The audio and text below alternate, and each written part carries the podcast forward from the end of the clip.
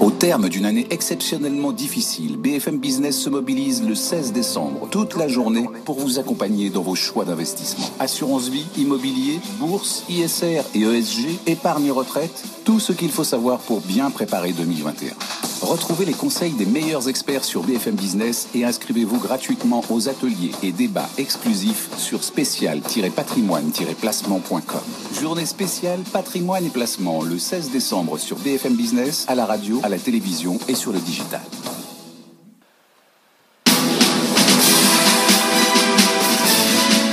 Journée spéciale patrimoine et placement sur BFM Business.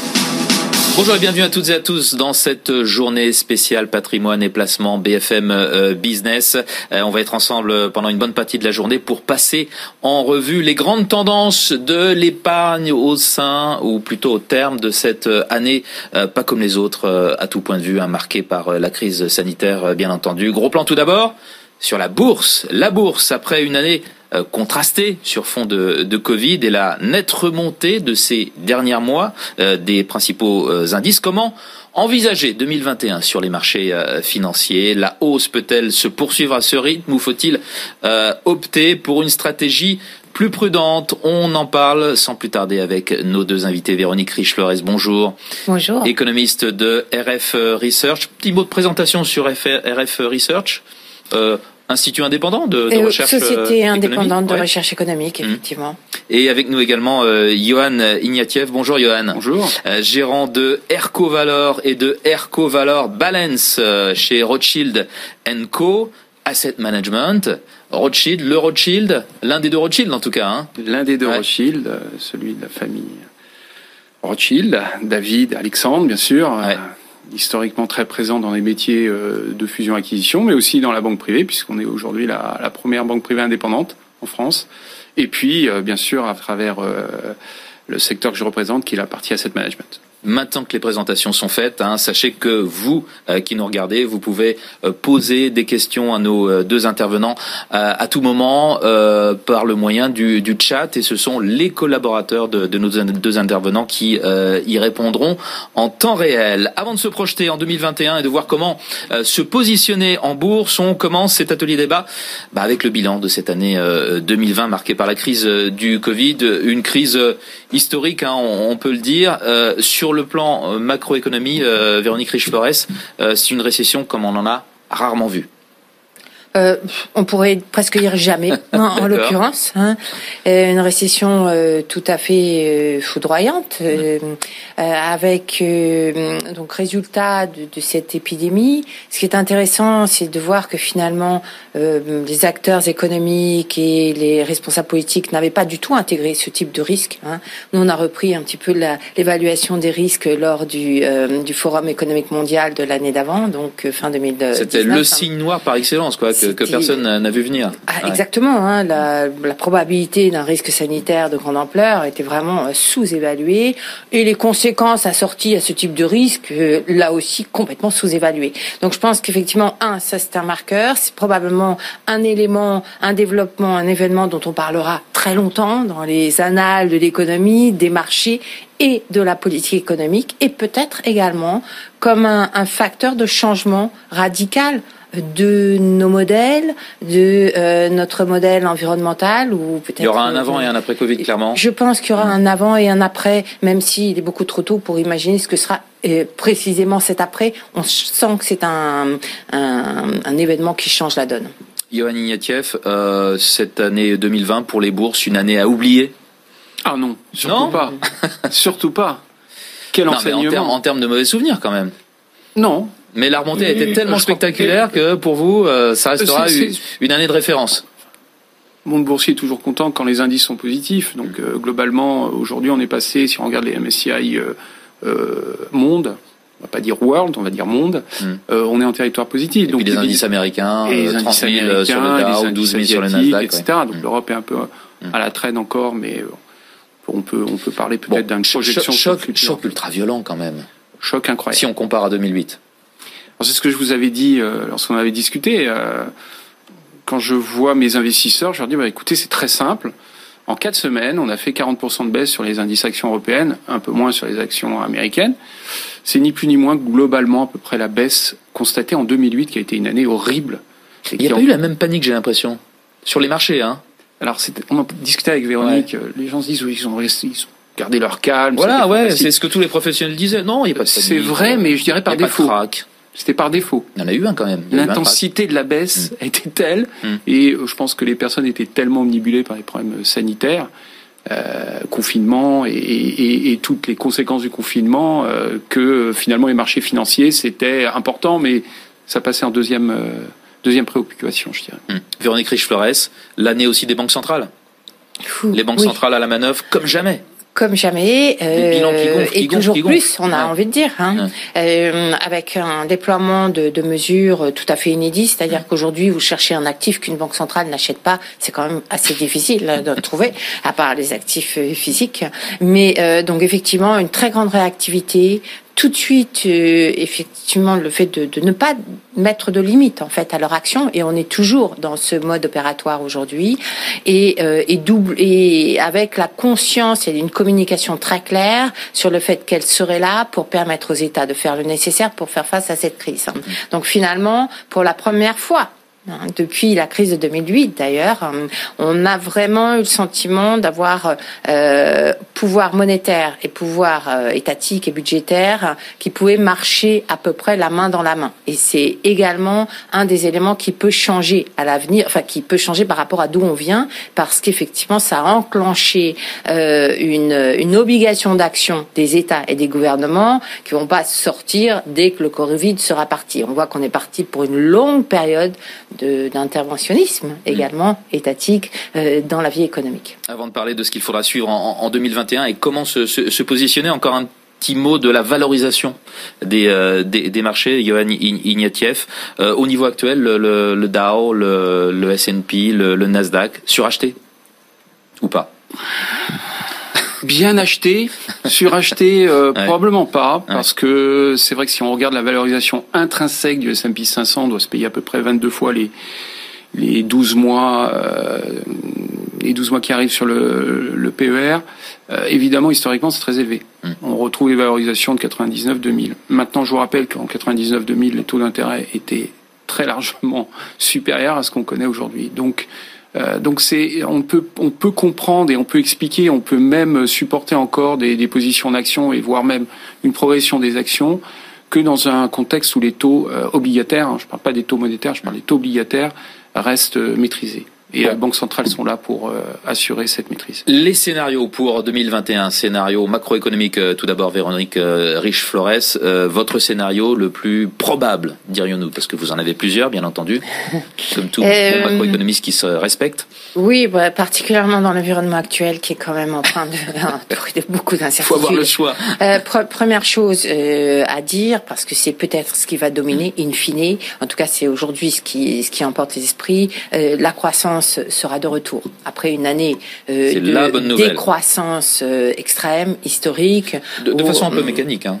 Voilà, mais c'était mmh. la suite de ma phrase. Mais euh, gardons en tête effectivement que dans allez, les 4 ou 5% de croissance que tous les économistes peu ou prou envisagent hein, aujourd'hui pour l'année 2021, après une contraction à peu près d'autant, voilà, l'essentiel de la croissance de l'année prochaine est déjà presque connu. C'est ce qu'on appelle ces effets d'acquis, ces effets de base comme on veut, euh, et particulièrement aux États-Unis. Pour l'instant, les chiffres sont bons, ce qui veut dire qu'on va sans doute terminer l'année sur une note de croissance au moins de 10% en rythme annualisé, hein, mmh. toujours aux États-Unis, donc 2,5% pour simplifier.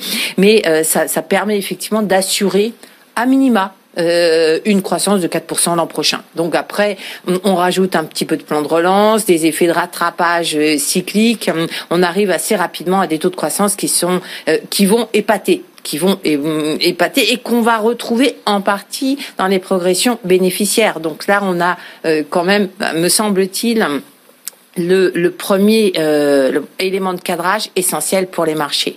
Deuxième élément, néanmoins, des quelques disparités euh, entre les régions, mais c'est pas tellement ça l'interrogation, c'est euh, beaucoup d'attentes à l'égard de ce que vont faire les politiques économiques et en particulier la nouvelle administration Joe Biden aux mhm. États-Unis, avec un immense plan de relance hein, qui a euh, porté l'espoir des bourses ces dernières semaines hein, de manière tout à fait euh, spectaculaire y compris et peut-être surtout d'ailleurs en Europe, hein, parce qu'on n'a pas meilleur allié que, l'économie américaine en général, et qu'on est également sur cette ligne-là qui pourrait être plus facilement renforcée si euh, le grand frère américain nous montre l'exemple, en particulier mm. sur l'environnement. Donc on voit bien qu'effectivement, il y a là des promesses très importantes.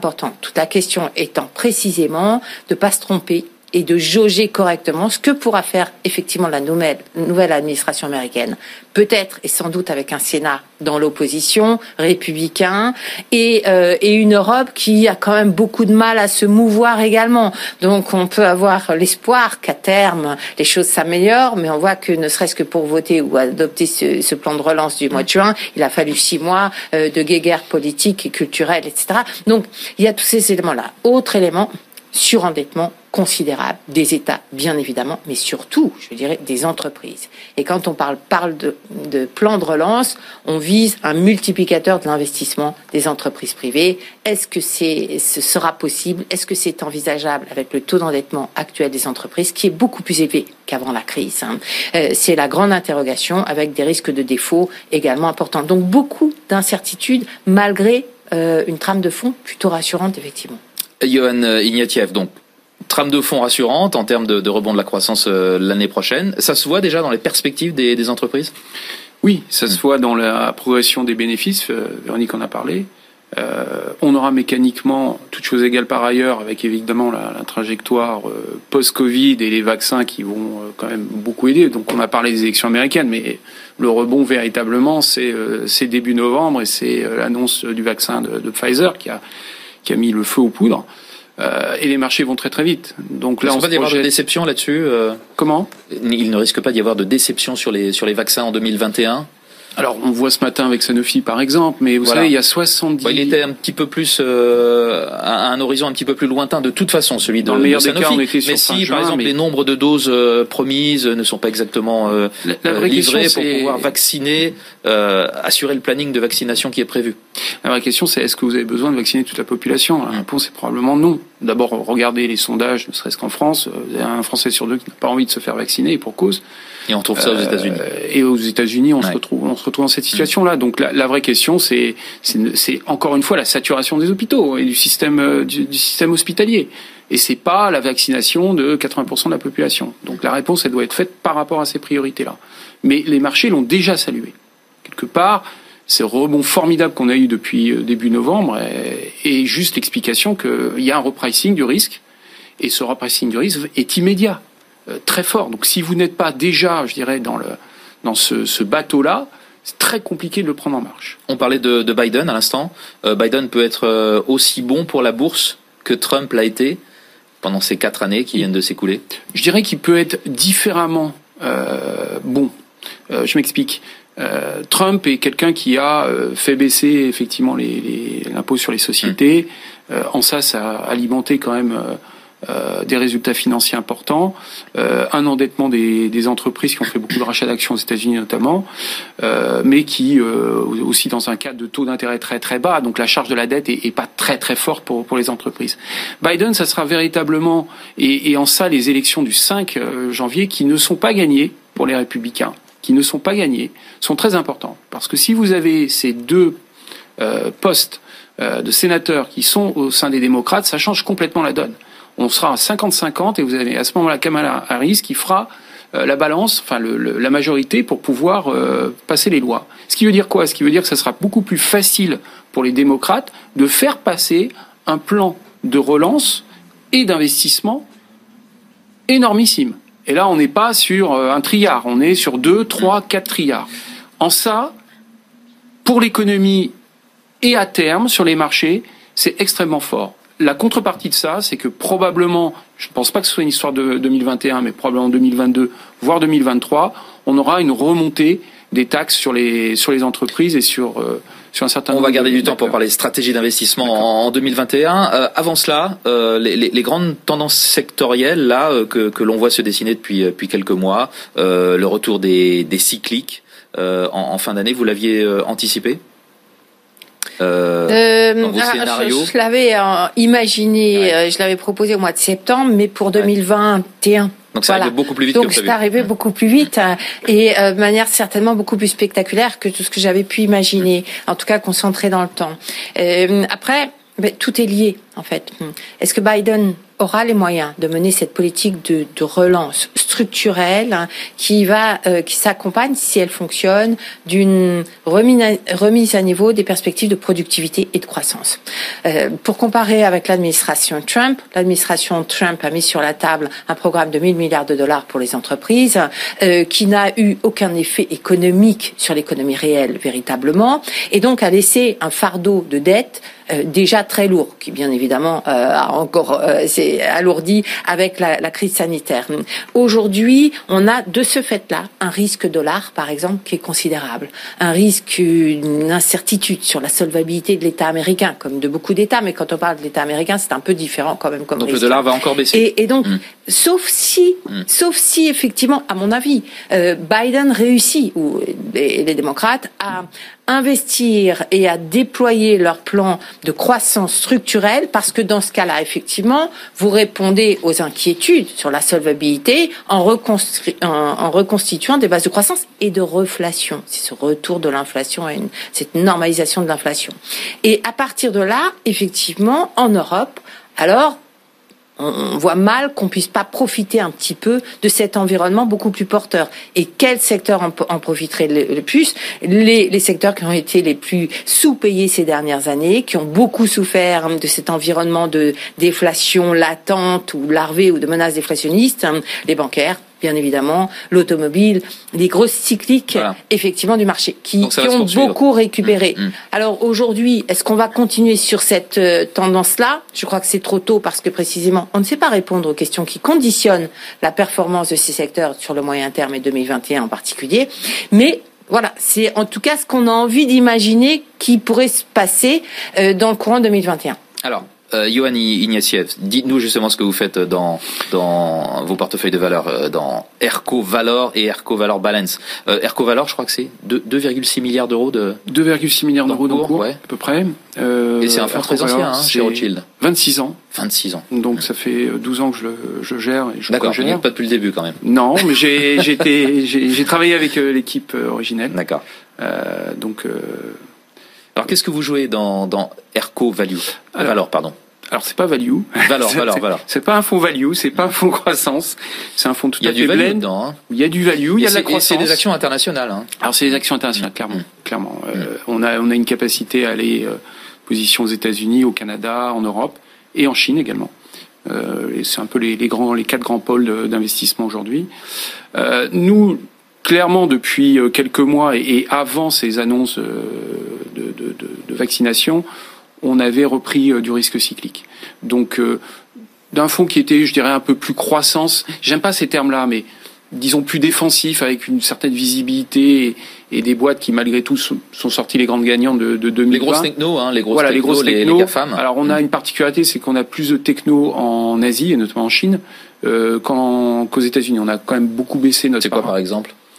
Euh, nous avons Tencent, Alibaba, on a des types, les, les grands classiques, euh, pas seulement, on a du VIP Shop, enfin des, des, des, choses très très différentes, très tournées sur le, la, la, la révolution euh, qui est structurelle et qui a encore beaucoup d'années à venir, qui est celle du consumérisme chinois, la transformation du consommateur chinois, à travers évidemment ces modes de consommation que, que représente la technologie. Et ça, on y croit beaucoup et on on, on a tendance à, à, renforcer ces positions-là. Ça, c'est pour la partie croissance. Mmh. Mais sur la partie euh, cyclique, euh, euh, reprise, normalisation d'économie, c'est vrai qu'on a acheté pas mal de bancaires, pas du tout européennes. On est, est plus euh, dubitatif sur euh, la croissance de long terme de, des, des bancaires euh, européennes, même s'il peut y avoir un repricing, et on l'a vu d'ailleurs.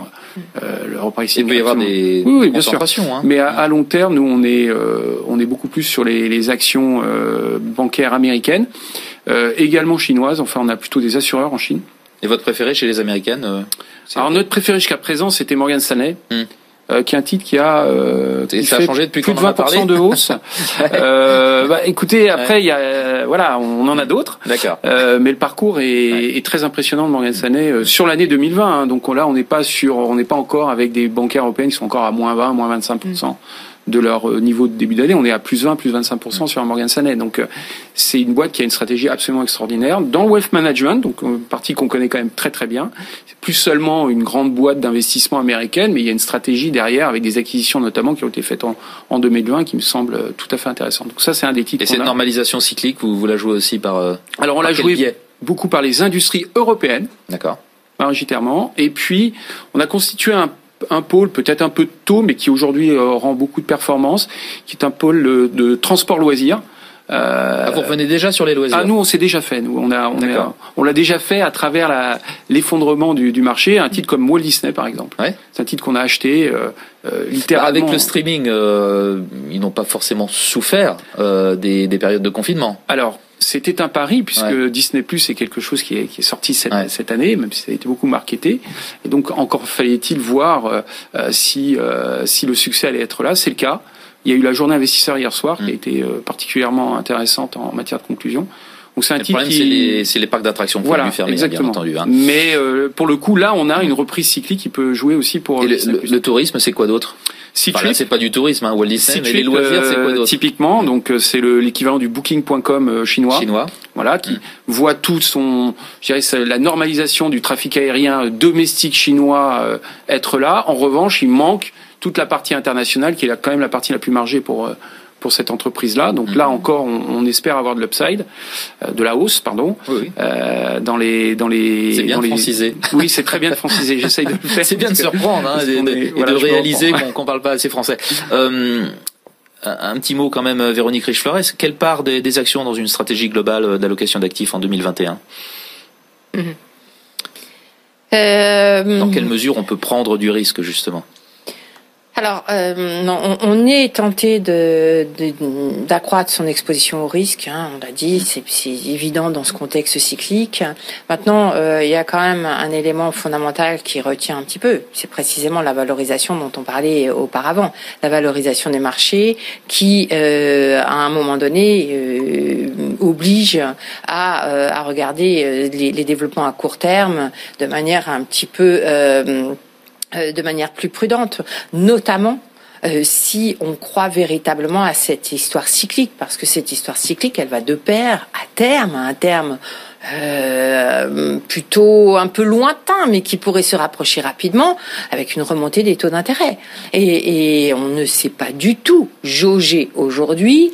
Enfin, en tout cas, on peut on peut redouter. Donc vous êtes en tout cas, quand même hein, sur les sur les marchés d'actions là en 2021. Oui, Exactement. Il y a, je, il y a un risque de correction? Euh, moi, je pense qu'il y a un risque de correction qui est un, indiscutable, mais entre deux, voilà, il peut y avoir également des fenêtres de rotation sectorielle. Il y en aura forcément, je, je, suis quasiment certaine. Néanmoins, dans un environnement de volatilité, je dirais plutôt euh, plus élevé que la moyenne. Voilà, qui, qui me semble euh, correspondre à celui des niveaux de prix et des valorisations très élevés mmh. dans un contexte où les perspectives de taux d'intérêt sont un peu moins confortables. Si vous voulez, le switch où on passe, normalement, euh, la réussite de Joe Biden, ce serait qu'à terme, on n'ait plus besoin de la Fed.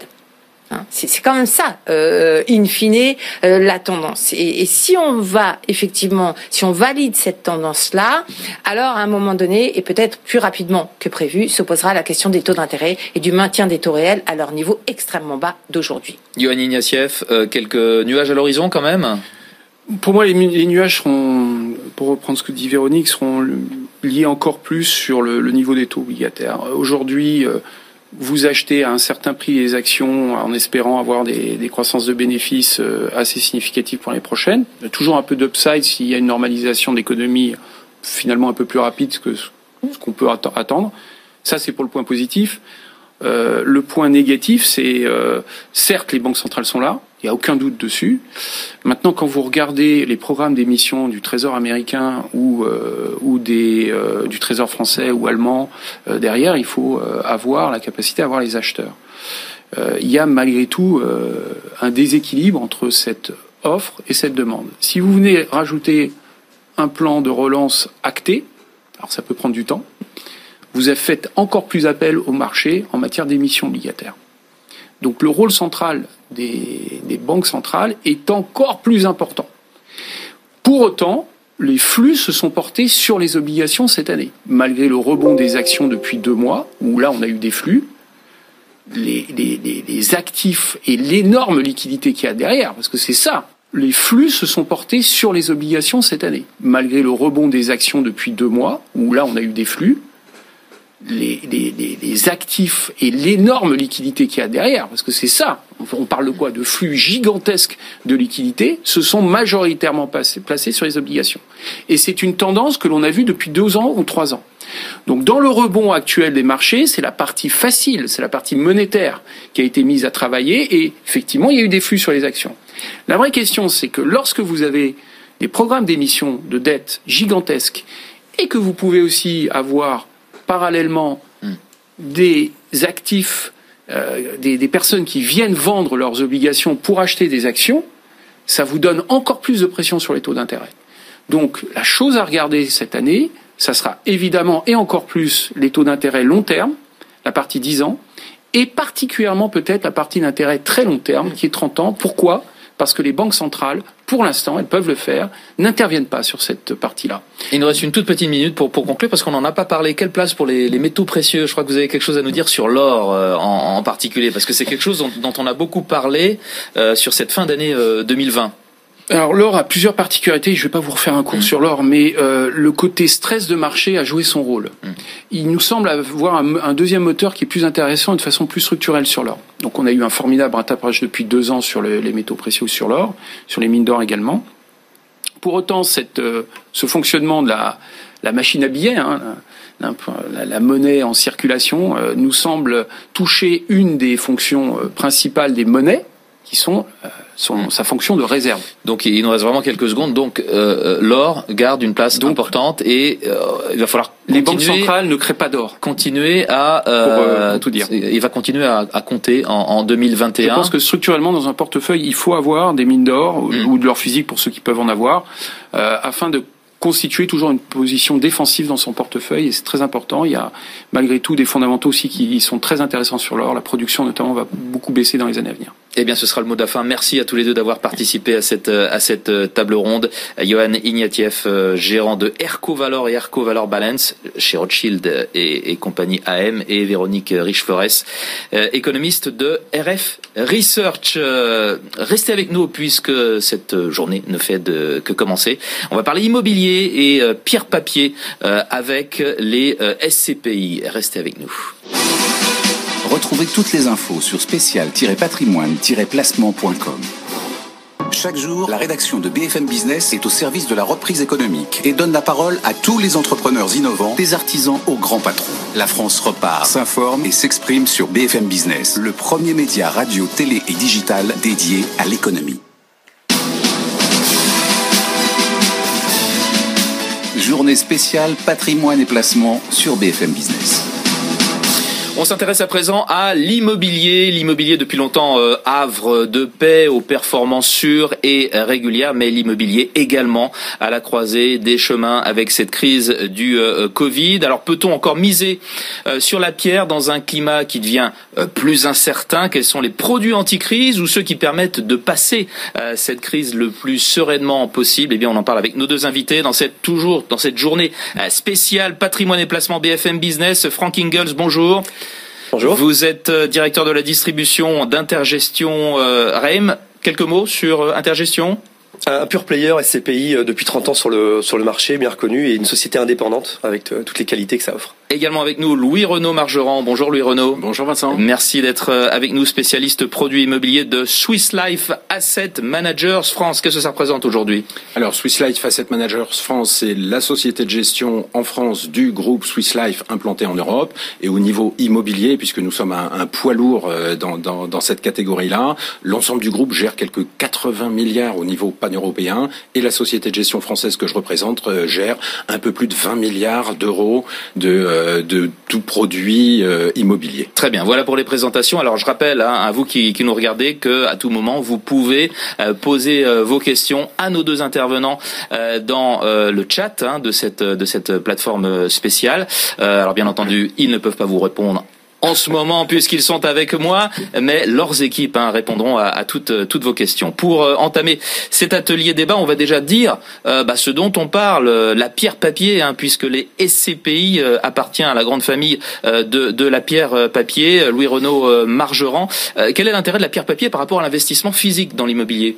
Alors c'est très simple, en fait c'est de la gestion collective immobilière. Donc simplement on achète des parts au lieu d'acheter directement un appartement et les avantages sont euh, les suivants. Tout d'abord, le client ne s'occupe de rien puisque euh, c'est la société de gestion qui choisit les actifs qu'elle va mettre dans le portefeuille. La deuxième chose, c'est que euh, fiscalement, ça va être euh, à peu près la même chose, puisque ce sont des revenus fonciers que l'on touche, donc ça s'intègre dans, le, dans, dans, les revenus fonciers du client, mais on peut aussi utiliser les SCPI dans l'enveloppe fiscale d'assurance vie, justement pour faire baisser la fiscalité foncière. Donc ça, mmh. c'est des avantages. Et puis le troisième avantage prépondérant, c'est que les SCPI peuvent s'intéresser à toutes les classes d'actifs On peut acheter du bureau, on peut acheter du commerce. Chose qu'un particulier peut difficilement faire. Alors c'est beaucoup plus délicat, bien évidemment, que de se dire, euh, bah tiens, je vais acheter tel immeuble de 10 000 mètres carrés et ça coûte 100 millions d'euros. Mm.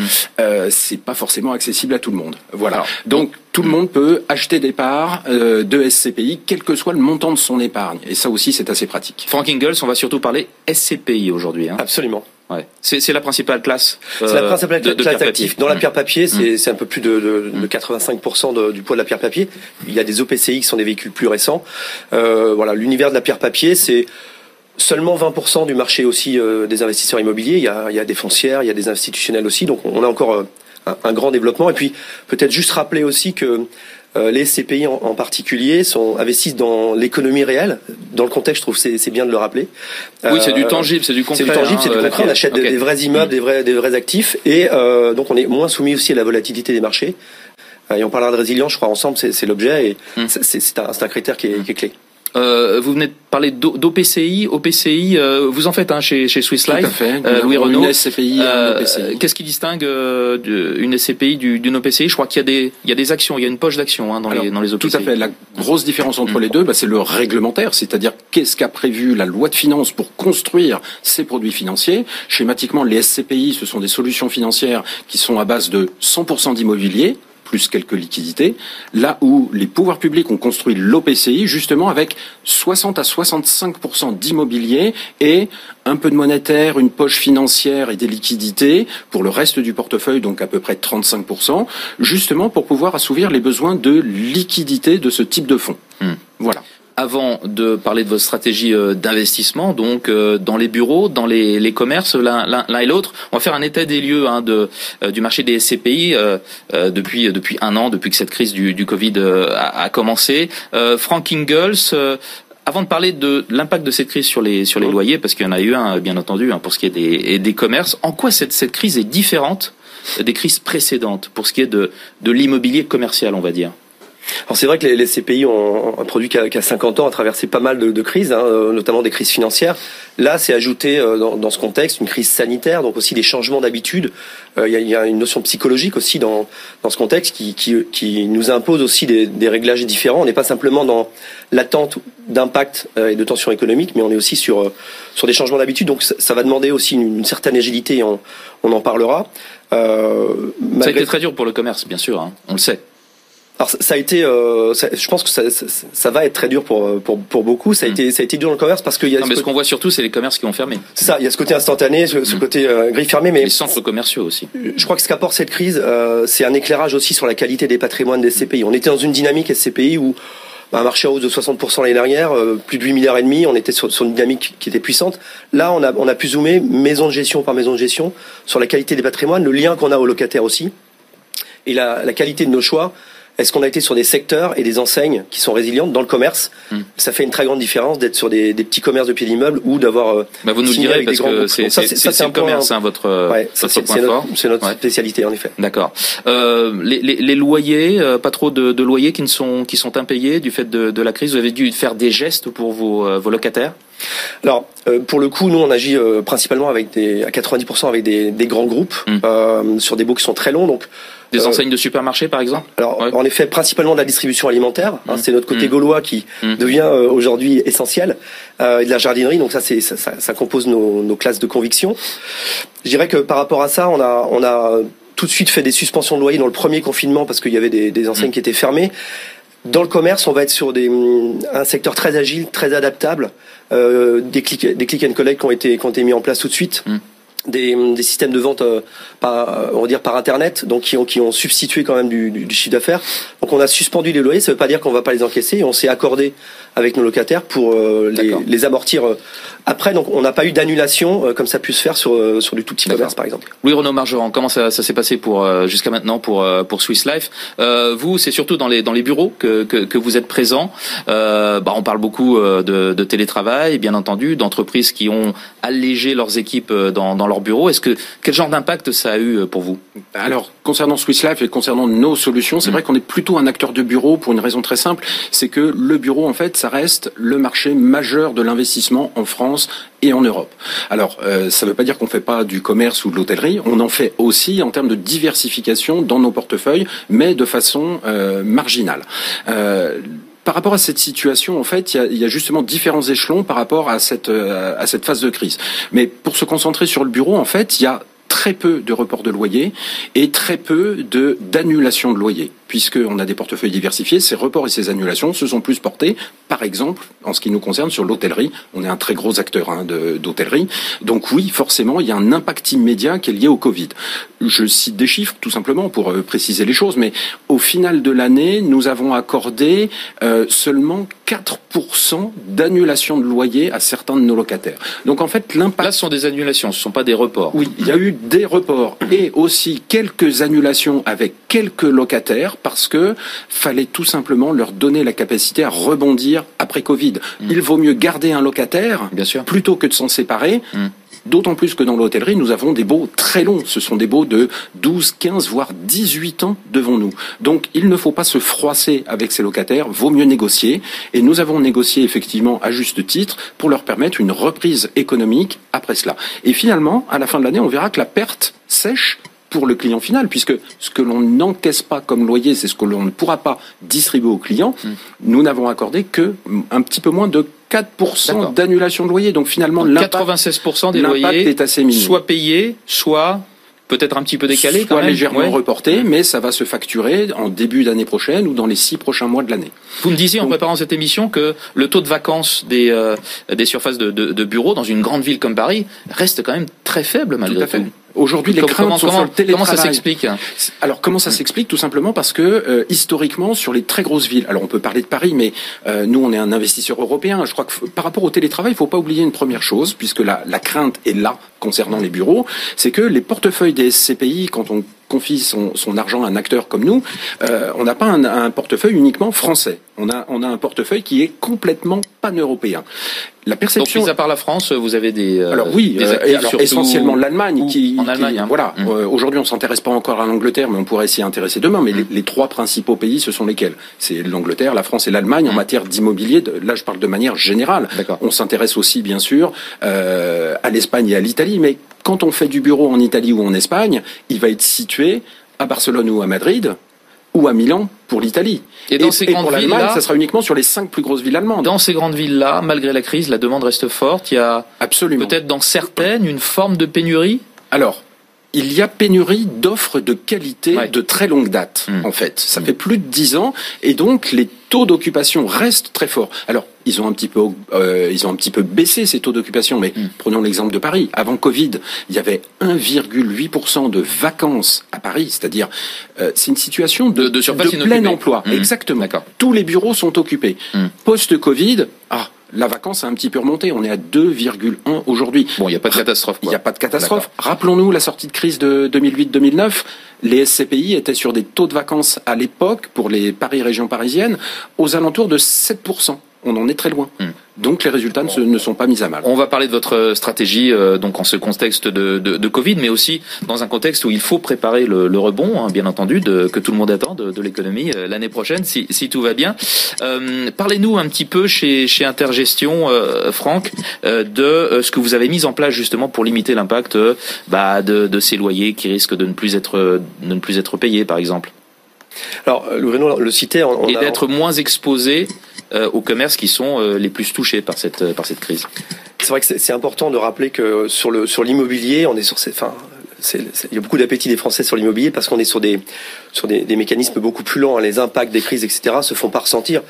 Renaud le parlait, en parlait sur les bureaux, c'est encore tout à fait vrai aussi sur les sur les commerces où il n'y a, a, pas d'impact instantané. Donc on a du temps pour bien faire. Mais oui, l'immobilier c'est un gros paquebot. Hein. Il y a une inertie énorme. Ouais à la fois, euh, c'est important de dire aujourd'hui que, en tant que maison de gestion, on, on, a une, on peut avoir une vraie agilité euh, dans l'immobilier. Ce qu'on a fait chez Intergestion, pour mmh. être euh, très concret, c'est de, dans cette crise, d'accélérer les rythmes de nos acquisitions pour essayer de, de, de on va dire, d'attraper des opportunités et de maximiser aussi. Parce qu'il y en a qui se sont présentés très rapidement? Il y en a toujours sur le marché. Il mm. faut être, il faut être vif. Les bons actifs, on le disait, euh, sont voulus par plusieurs. Euh, je parlais de notre euh, notre notre taille à nous d'indépendants, fait qu'on peut être aussi très agile. C'est un, un, monde, le commerce, qu'on connaît très bien depuis depuis plus de dix ans maintenant. Donc on, on a su saisir des opportunités en renforçant finalement notre stratégie euh, sur la, la, vraie question au commerce, c'est de dire quels sont les secteurs euh, les plus résilients, on va dire, aux, tensions économiques, et, là on, en parle. Et puis quels sont ceux qui sont le moins exposés au digital? Parce que ça, c'est le grand point clé. De, et, pour nous, c'était en effet euh, la distribution alimentaire, dans laquelle on est passé de 25 à, à 50% euh, de, de la classe d'actifs. Donc, donc quoi, dans, dans votre fonds, enfin, dans votre SCPI Crystal Voilà, sur hein, Crystal Rent, mmh. on peut on peut montrer aussi, même si il y a cet effet paquebot, qu'on peut être rapide. Mmh. Euh, on, a, on a doublé nos investissements d'une année sur l'autre, donc on a su réagir aussi dans ce contexte de crise. Il y a des opportunités Hein, il y a des risques dans les crises, mais il y a toujours des opportunités. Donc, on, le fait d'être capable d'acheter euh, de bons actifs avec des donc c'est quoi? C'est plus plus de, de, supermarchés, notamment de proximité, parce qu'on on, a vu bien entendu pendant le confinement que c'est ce qui marchait encore la proximité. l'idée, c'est en effet toujours d'adapter l'investissement euh, au contexte des mmh. habitudes. Et la réaction qu'on a eue dans la distribution alimentaire, c'est de maximiser le, le soft discount, hein, qu'on appelait hard discount avant. Des, noms d'enseignes bien connus. Euh, Aldi, Lidl, par exemple, dans, dans cette catégorie, mmh. et de et, de la proximité, euh, des commerces de proximité, donc des inters du Carrefour Market. Euh, du Monoprix aussi qu'on connaît bien euh, dans, les centres urbains. Donc hmm. là où on a euh, des mécaniques aujourd'hui qui sont qui sont très fluides et très réactives, je le disais, hein, les click and collect se sont développés dans plein de magasins. Donc fermé, pas fermé, contraint, on reste chez soi, ça, ça marche encore. Hmm. L'alimentaire, juste pour, pour, citer un chiffre, c'est 38% de hausse de chiffre d'affaires dans le premier confinement parce que on n'a pas fait grand chose d'autre que, que faire ses courses ou se faire livrer. Donc voilà, c'est un marché de Mais on allait dans les magasins de bricolage parce qu'on pouvait. Les bricolages et jardinerie, c'est notre deuxième axe. On l'a renforcé encore cette année. D'accord. Euh, et là, on se concentre aussi beaucoup sur son chez-soi. Donc, ça paraît basique, euh, un brin gaulois, mais c'est suivre ces tendances-là. Deuxième fois que vous dites gaulois là. Hein. ouais, euh, on le revendique parce qu'on est, on est euh, une SGP euh, qui investit principalement en France sur Cressal Rente. On a du pan européen aussi par ailleurs, mais sur Cressal Rente, on l'a gardé en France parce qu'on maîtrise très bien ce marché et qu'il y a aussi une vraie profondeur de Hmm. de marché dans le, dans le, commerce en France. Louis Renault Margerand, votre votre stratégie dans euh, dans Pierre Capital, hein, votre votre SCPI principal, euh, vous avez modifié un petit peu votre votre portefeuille, vous avez fait des ajustements dans quel sens? Des ajustements, pas forcément, mais en fait, on avait pris des positions déjà depuis euh, depuis plusieurs années. Nous, l'objectif, c'est alors dans Pierre Capital, il y a, il y a deux objectifs qui sont un petit peu différents. le premier objectif, c'est effectivement les bureaux que l'on appelle corps, c'est-à-dire des, pas pour rien, des, très grosses villes d'ailleurs, hein, les grandes capitales. Dans les capitales, tout à fait. Il y a un E à capitale. Ah, c'est ça. Euh, et, puis, et puis, et puis la moitié du portefeuille est, est tournée vers des stratégies de diversification, un petit peu de commerce, un petit peu d'hôtellerie éventuellement. Euh, on a aussi une salle de sport. Donc, euh, je crois que l'intérêt de la situation, c'est de se dire justement, c'est un double moteur de performance. C'est-à-dire que quand on s'intéresse uniquement à des marchés bien situés, je vous prends un exemple très simple et factuel. Aujourd'hui, il n'y a strictement aucune baisse des prix pour peu qu'un immeuble de bureau soit très bien situé justement dans ces grandes capitales. Et ce sont aussi des situations locatives qui sont beaucoup plus pérennes que d'autres zones. Euh, donc euh, première couronne d'une petite ville de province, oui, en phase de crise, sera plus volatile et le jour où vous perdez un locataire, vous mettrez peut-être plus de temps à en retrouver un nouveau derrière. Alors que sur les grosses villes, pardon, vous avez cette pénurie d'offres qui fait que euh, globalement c'est pratiquement toujours loué. Donc on a pas trop de crainte par rapport à la crise économique. Et donc notre stratégie continue dans cette direction. Des bureaux bien situés qui pourront aller chercher du rendement locatif que l'on appelle sécurisé, c'est-à-dire des beaux locataires sur lesquels on a la quasi-certitude d'avoir des beaux et des, des, des loyers récurrents sur le long terme, et puis un potentiel de valorisation, parce qu'il ne faut pas oublier que l'immobilier marche sur deux jambes, Mmh. le rendement immédiat, mais aussi la valeur à long terme. Et ça, faut aller le chercher dans les zones core, comme on dit, dans les zones prime. Euh, ce sont les actifs qui pourront vous procurer le plus de valeur demain. Donc il n'y a pas de changement de fusil d'épaule. On conserve notre stratégie core justement pour aller chercher du rendement sécurisé pour nos pour nos clients, pour nos associés. Cette crise n'a fait que renforcer ce qui était déjà à l'œuvre en fait, hein, euh, pas seulement dans l'immobilier d'ailleurs, hein, c'est ce qu'on entend dire depuis euh, depuis des mois. Hein. Toutes les tendances qui étaient à l'œuvre ont été accélérées ou Absolument. renforcées par cette crise du Covid. Absolument. Dans l'immobilier aussi. On peut dire que c'est dans l'immobilier aussi. Il y a des tendances qui vont s'accélérer. On peut revenir très brièvement sur le télétravail. Les gens ont peur du télétravail. En fait, faut pas avoir peur du tra- télétravail. Euh, Au début, on trouvait ça génial. euh, alors, au début, on trouvait ça génial, effectivement. Et, mais votre remarque est tout à fait pertinente.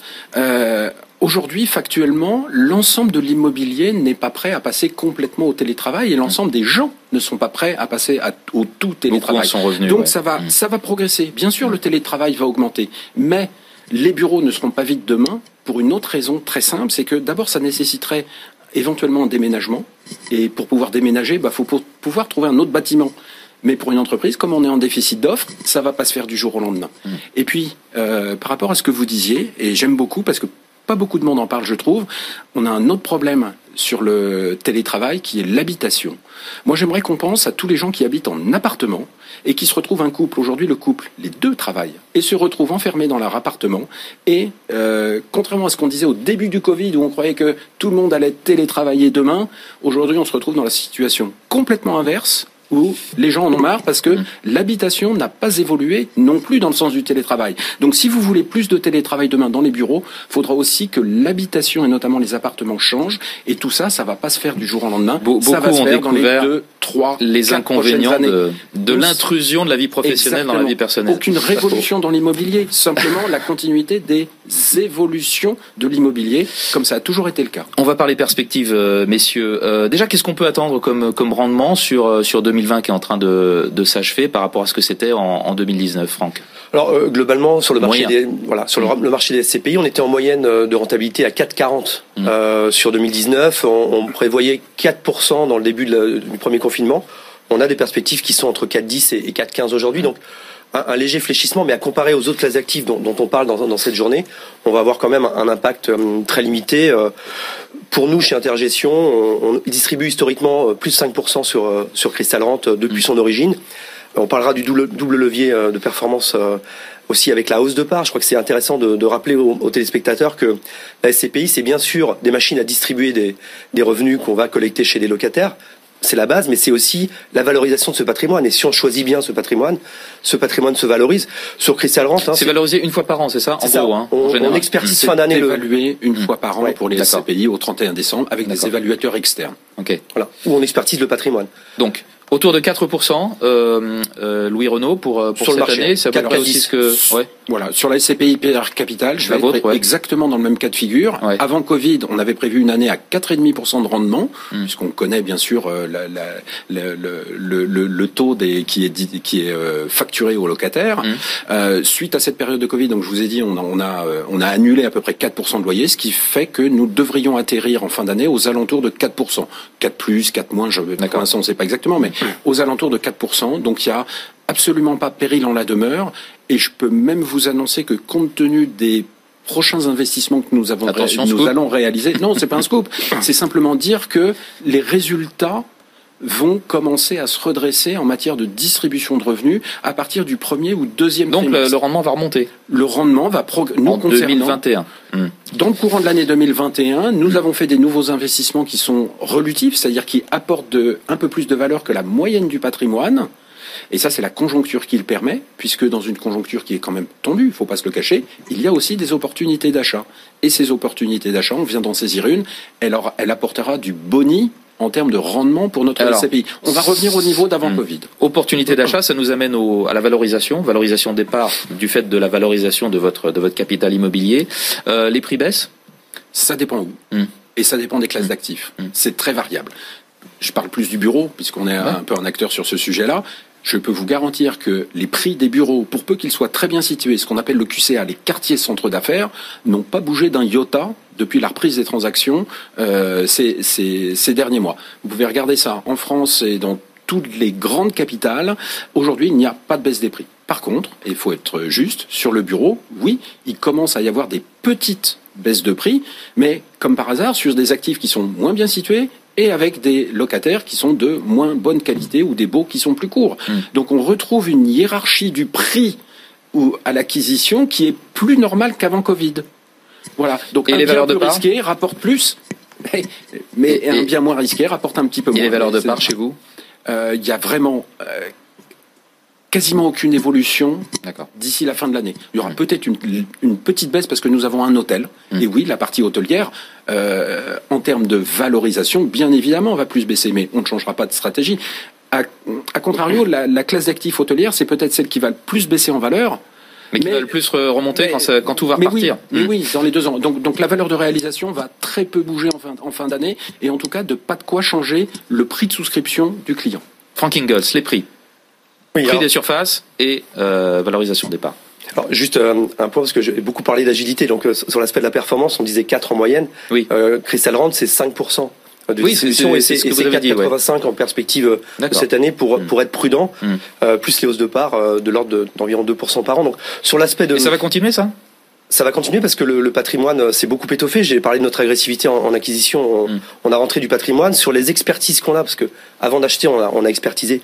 On a acheté plutôt sur un bon prix, donc on attend des, des hausses aussi de, de valeur. Après, ça va dépendre aussi de, du business de, dans le commerce. C'est souvent attelé au chiffre d'affaires de, de chacune des enseignes. Donc euh, si, si c'est la, la, catastrophe économique dans les années qui viennent, il y aura forcément des baisses. Mais je pense que sur les deux points, sur la, mécanique de distribution, mmh. qui est ce sur, pourquoi on achète souvent des SCPI au départ pour avoir du, du rendement trimestriel. Euh, Aujourd'hui, on, on, attend euh, au moins 5% pour l'année prochaine, sinon plus, puisque les loyers qu'on a suspendus seront sont récupérés en, 2021. Si tout va bien si tout va bien, mais euh, quand on est à 90% sur des grandes enseignes, quand on signe avec euh, Aldi Allemagne ou euh, ou qu'on a des Jardiland et, et on, est serein sur le fait que le groupe, puisqu'on a la signature du groupe, puisse payer et, un peu d'équité. Ils ont bénéficié aussi des aides des, différents États qui ont quand même pas mal porté leur santé financière. Donc faut faut pas oublier aussi le, contexte. Donc sur l'enregistrement des, des, loyers, on reste très serein. Euh, sur, sur, sur en tout cas chez Intergestion sur la typologie de locataires que l'on a et la, la, qualité de relation qu'on a mm. avec eux. Et le business se porte plutôt bien dans, dans cet univers-là, en dépit du contexte. Sur la valeur des parts, c'est en, effet la grande question. Est-ce que est-ce que ces parts vont baisser? On parlait de l'expertise. Il y a une règle euh, qu'il faut que j'explique en, en, 30 secondes. Il nous reste deux minutes. Il nous reste deux minutes. Mais ne prenez pas les deux minutes, s'il vous plaît. Je, je, vais les offrir en partie à mon, à mon confrère. Mais globalement, euh, on, on, on, est dans un tunnel de plus 10 ou moins 10. C'est-à-dire que on expertise concrètement de valeur, euh, la valeur réelle du, du patrimoine et on peut ajuster le, le prix de la part euh, dans un tunnel de plus 10 moins 10. Donc il faudrait, nous aujourd'hui on est sous-côté de 3% par mmh. exemple, sur Cressaland, il faudrait qu'on perde... un peu de marge quoi, en gros vous avez de la marge. Il faudrait qu'on mmh. perde 13% d'expertise pour, pour baisser le prix de la part, mmh. honnêtement, et on a fait tous les stress tests, y compris les pires. Ah, vous faites des euh, stress tests aussi Ah oui, on, les avait dans nos tiroirs, on les a ressortis pour le Covid et on, on, les a bien utilisés. Globalement, on est, serein sur le fait que le prix de la part, en tout cas chez nous, ne, baissera pas sur, sur, sur, les moments qui viennent. Euh, Louis Renaud Margerand, pour conclure, euh, un, petit mot de la labellisation ISR Hein, des, des, SCPI. C'est tout nouveau Qu'est-ce que ça va apporter alors, Des opportunités ou des contraintes Alors, pour la société de gestion, ça apporte les deux. Hmm. Pourquoi? Premièrement, parce que ce label a été construit. Je pense que c'est un vrai label euh, qui a toute son importance. Ce qu'il faut comprendre, c'est que ce label nous oblige, nous, société de gestion, à emmener un immeuble vers plus de qualité. Donc, il y a une contrainte, c'est que ça nous oblige à mieux sélectionner, mais ça c'est pas plus mal. Mais surtout, ça nous oblige à faire du travail pour prouver que on emmène un immeuble dans le temps vers euh, moins de dégagement de CO2, etc., etc., des normes euh, plus, plus précises. Et les avantages, donc ça, il y a un gros attrait hein, pour pour l'ISR ah bah, pour, toutes les classes d'actifs. Donc là, ça va encore renforcer euh, l'intérêt des, des SCPI qui sont labellisés. Tout à fait. Bien sûr que ça va, ça va. Non seulement ça va renforcer cet intérêt pour les SCPI mmh. puisqu'elles bénéficient de leur label en parallèle des labels sur les actions les obligations, tout ce que vous voulez. Mais en plus de ça, euh, moi je crois que ça va forcer les sociétés de gestion à acheter des immeubles de qualité, à les faire progresser. Je reviens sur la valeur, mais les SCPI qui auront un label ISR, et on est bien parti pour l'avoir, euh, très prochainement, euh, vont pouvoir progresser en valeur, je pense, plus vite que les SCPI qui n'ont pas le label. Bien, bah, ce sera le mot de la fin. Merci à, tous les deux d'avoir participé à cet atelier, des, atelier débat sur les, sur les SCPI. Euh, Louis Renaud, Margeran, Swiss Life Asset Managers France et Frank Ingalls euh, d'Inter Gestion euh, Reim à suivre dans cette journée spéciale patrimoine et placement de, de BFM Business eh bien, euh, l'émission spéciale hein, euh, consacrée à cette journée présentée par Cédric Decoeur. Restez avec nous. Retrouvez toutes les infos sur spécial-patrimoine-placement.com. Suivez l'actualité au plus près de votre vie quotidienne avec les chaînes locales de BFM. Soyez les bienvenus sur BFM Paris. Info, trafic, météo, sport, culture. BFM en région. Regardez notre vélo BFM Paris. Nous allons éclairer vos trajets quotidiens. Déjà à Paris et en Ile-de-France, Lyon et sa métropole. Bienvenue sur BFM Lyon. Lille, son agglomération et le littoral. Bonjour Lille, ravi de vous retrouver. Les locales de BFM au plus près de vous. Sur la TNT, les box opérateurs et sur tous vos écrans.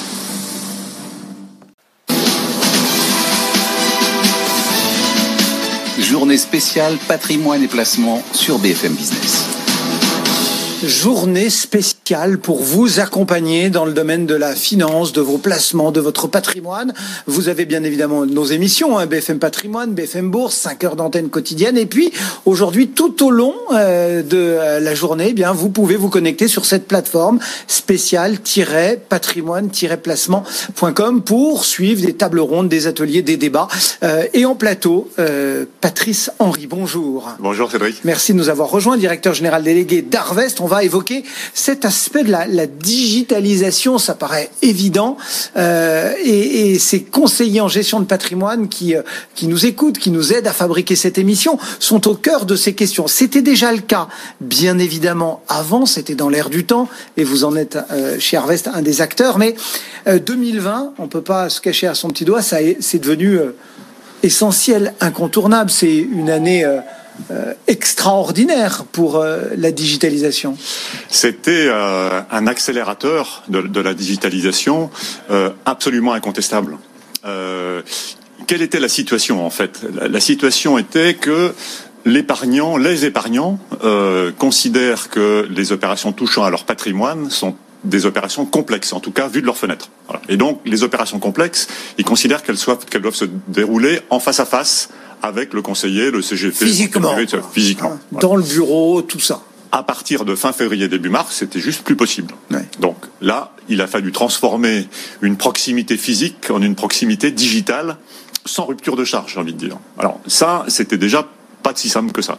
C'est ajouté, se sont ajoutés à ça deux éléments de stress. Alors le, stress sanitaire, bien entendu, mais euh, on a un peu oublié parce que maintenant, puis on le voit aujourd'hui, on a on a fait un rattrapage. Mais en, mars dernier, on a eu un effondrement des marchés. On, a fait moins 36% du pic au creux. Voilà. Donc il y avait un deuxième stress qui était un stress de marché. Et donc il a fallu très vite mettre en place euh, des outils pour permettre aux professionnels, un, de conserver une proximité digitalisée ou distancialisée, comme on dit maintenant, avec, avec le client, et deux, pouvoir continuer à faire des opérations avec le client.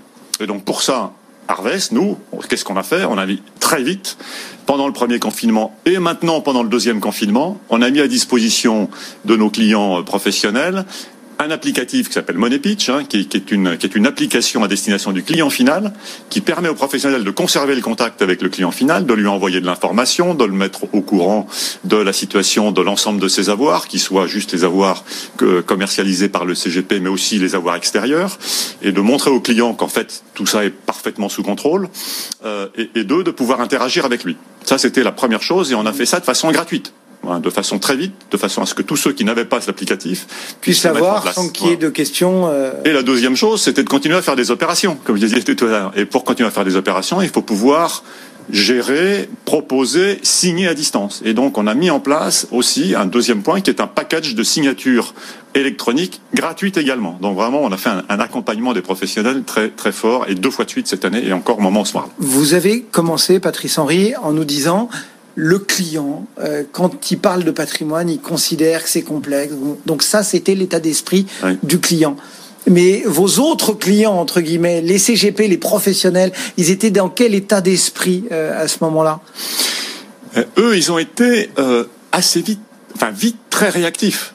Euh, en tout cas, ceux qui ils ont compris qu'ils avaient un rôle à jouer, que la, la porte se refermait pas? Ils, ils ont compris qu'ils avaient un rôle absolument majeur.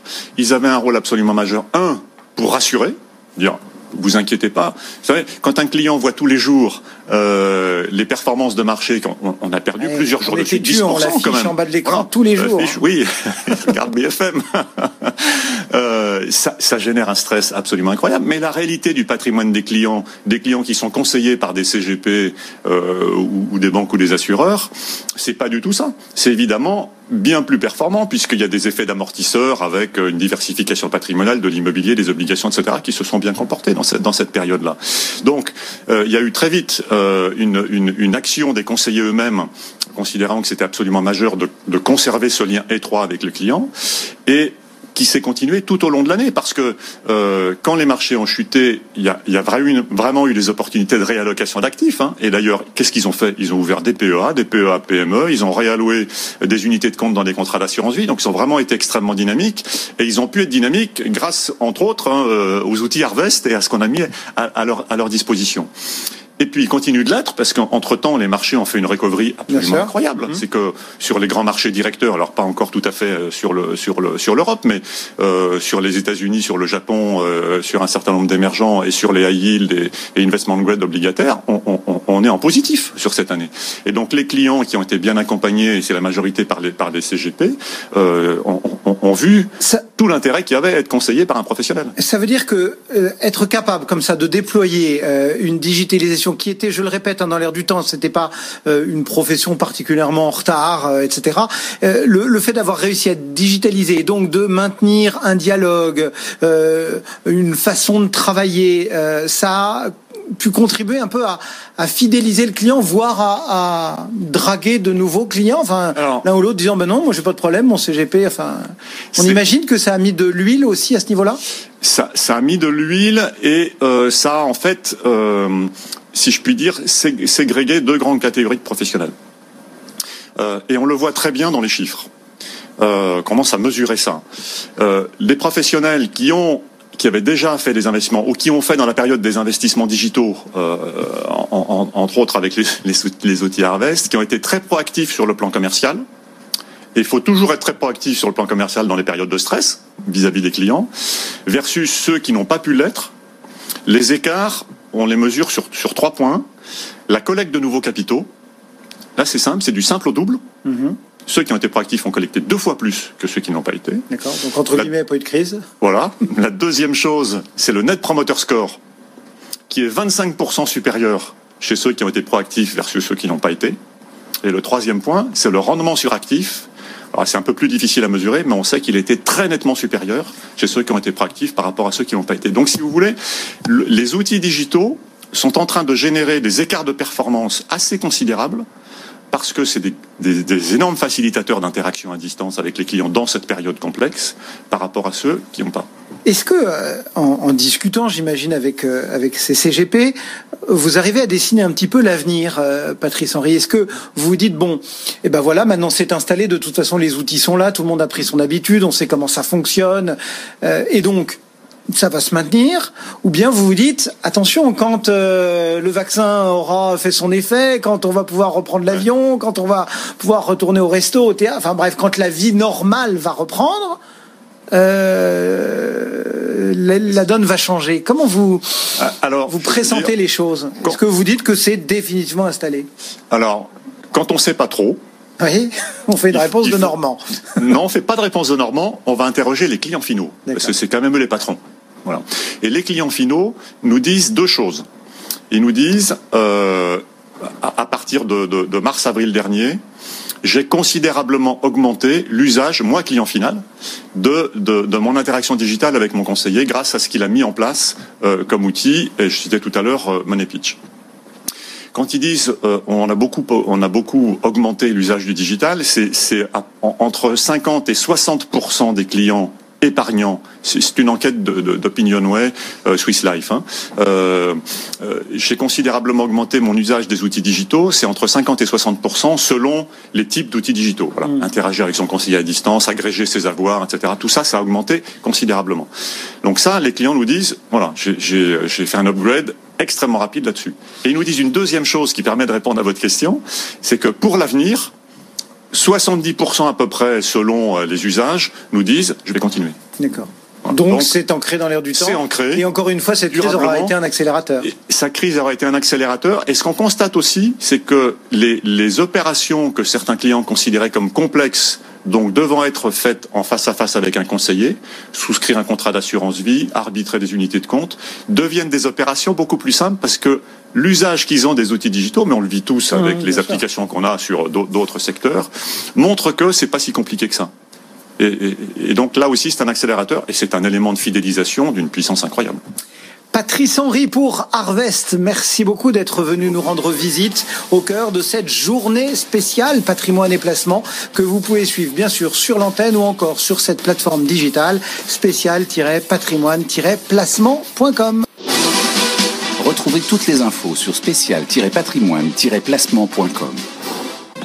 BFM Business, c'est toute l'information économique et financière gratuitement à la télévision sur toutes les boxes Internet. Chez SFR sur le canal 31. Chez Orange sur le canal 228. Chez Bouygues Télécom sur le canal 242. Chez Free sur le canal 347. BFM Business est aussi disponible par satellite chez TNT Sat, chez Fransat en 51 et chez Canal en 171. Retrouvez toute l'actualité économique au bureau sur bfmbusiness.com, bfmbusiness.com ou en mobilité avec l'application BFM Business. BFM Business, première chaîne éco de France.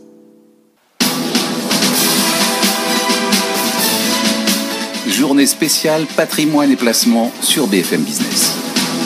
Bienvenue à vous si vous nous rejoignez. On reprend hein, le fil de, nos ateliers débat avec le PEAR pour plan épargne retraite. C'est le dernier né eh, des placements. Il n'a qu'un an euh, d'existence. Et eh bien l'occasion justement d'un premier euh, bilan euh, sur cette formule fiscalement avantageuse et complémentaire euh, du système euh, de pension euh, classique, mais aussi d'autres enveloppes fiscales de placement, d'autres solutions comme l'assurance vie ou le PEA. On en parle tout de suite avec nos trois invités, toujours à l'occasion de cette journée spéciale patrimoine et placement BFM Business. Jérémy Tubiana, bonjour. Bonjour Vincent. Responsable de la distribution France Lixor ETF. En quelques mots, Lixor ETF Société de gestion, filiale à 100% de la Société Générale et euh, leader en France sur le marché des ETF. Avec nous également Pascal Perrier, directeur des réseaux CGPI euh, des courtiers et e-business de euh, BNP Paribas Cardiff. Bonjour à vous. Bonjour. Un petit mot de Cardiff au sein de BNP Paribas? BNP Paribas Cardiff, c'est la compagnie d'assurance du groupe BNP Paribas. Nous sommes présents dans 33 pays. et nous travaillons avec le monde des CGP depuis maintenant 37 ans. Nous travaillons avec 2000 CGP, donc on a une longue histoire avec avec ce métier. Et juste à côté de vous, Julien Serraki. Bonjour Julien Serraki. vous êtes président de la Chambre nationale des conseils en gestion de, de patrimoine. Combien d'adhérents? Qu'est-ce que ça représente? On a 1700 sociétés, plus de 3000 adhérents. On est euh, les numéros 1 sur le monde des CIF euh, CGP dans les associations agréées par l'autorité des marchés financiers. Voilà, les présentations sont faites. Euh, je vous rappelle à vous qui nous regardez hein, que vous pouvez à tout moment euh, poser vos questions en chat et ce sont les collaborateurs de nos invités qui y répondront en temps réel. On commence cet atelier débat avec euh, la question des, retraites, les, enjeux justement de cette euh, question des, retraites, une question centrale euh, pour comprendre, hein, pour mieux comprendre pourquoi le, le PER a été créé.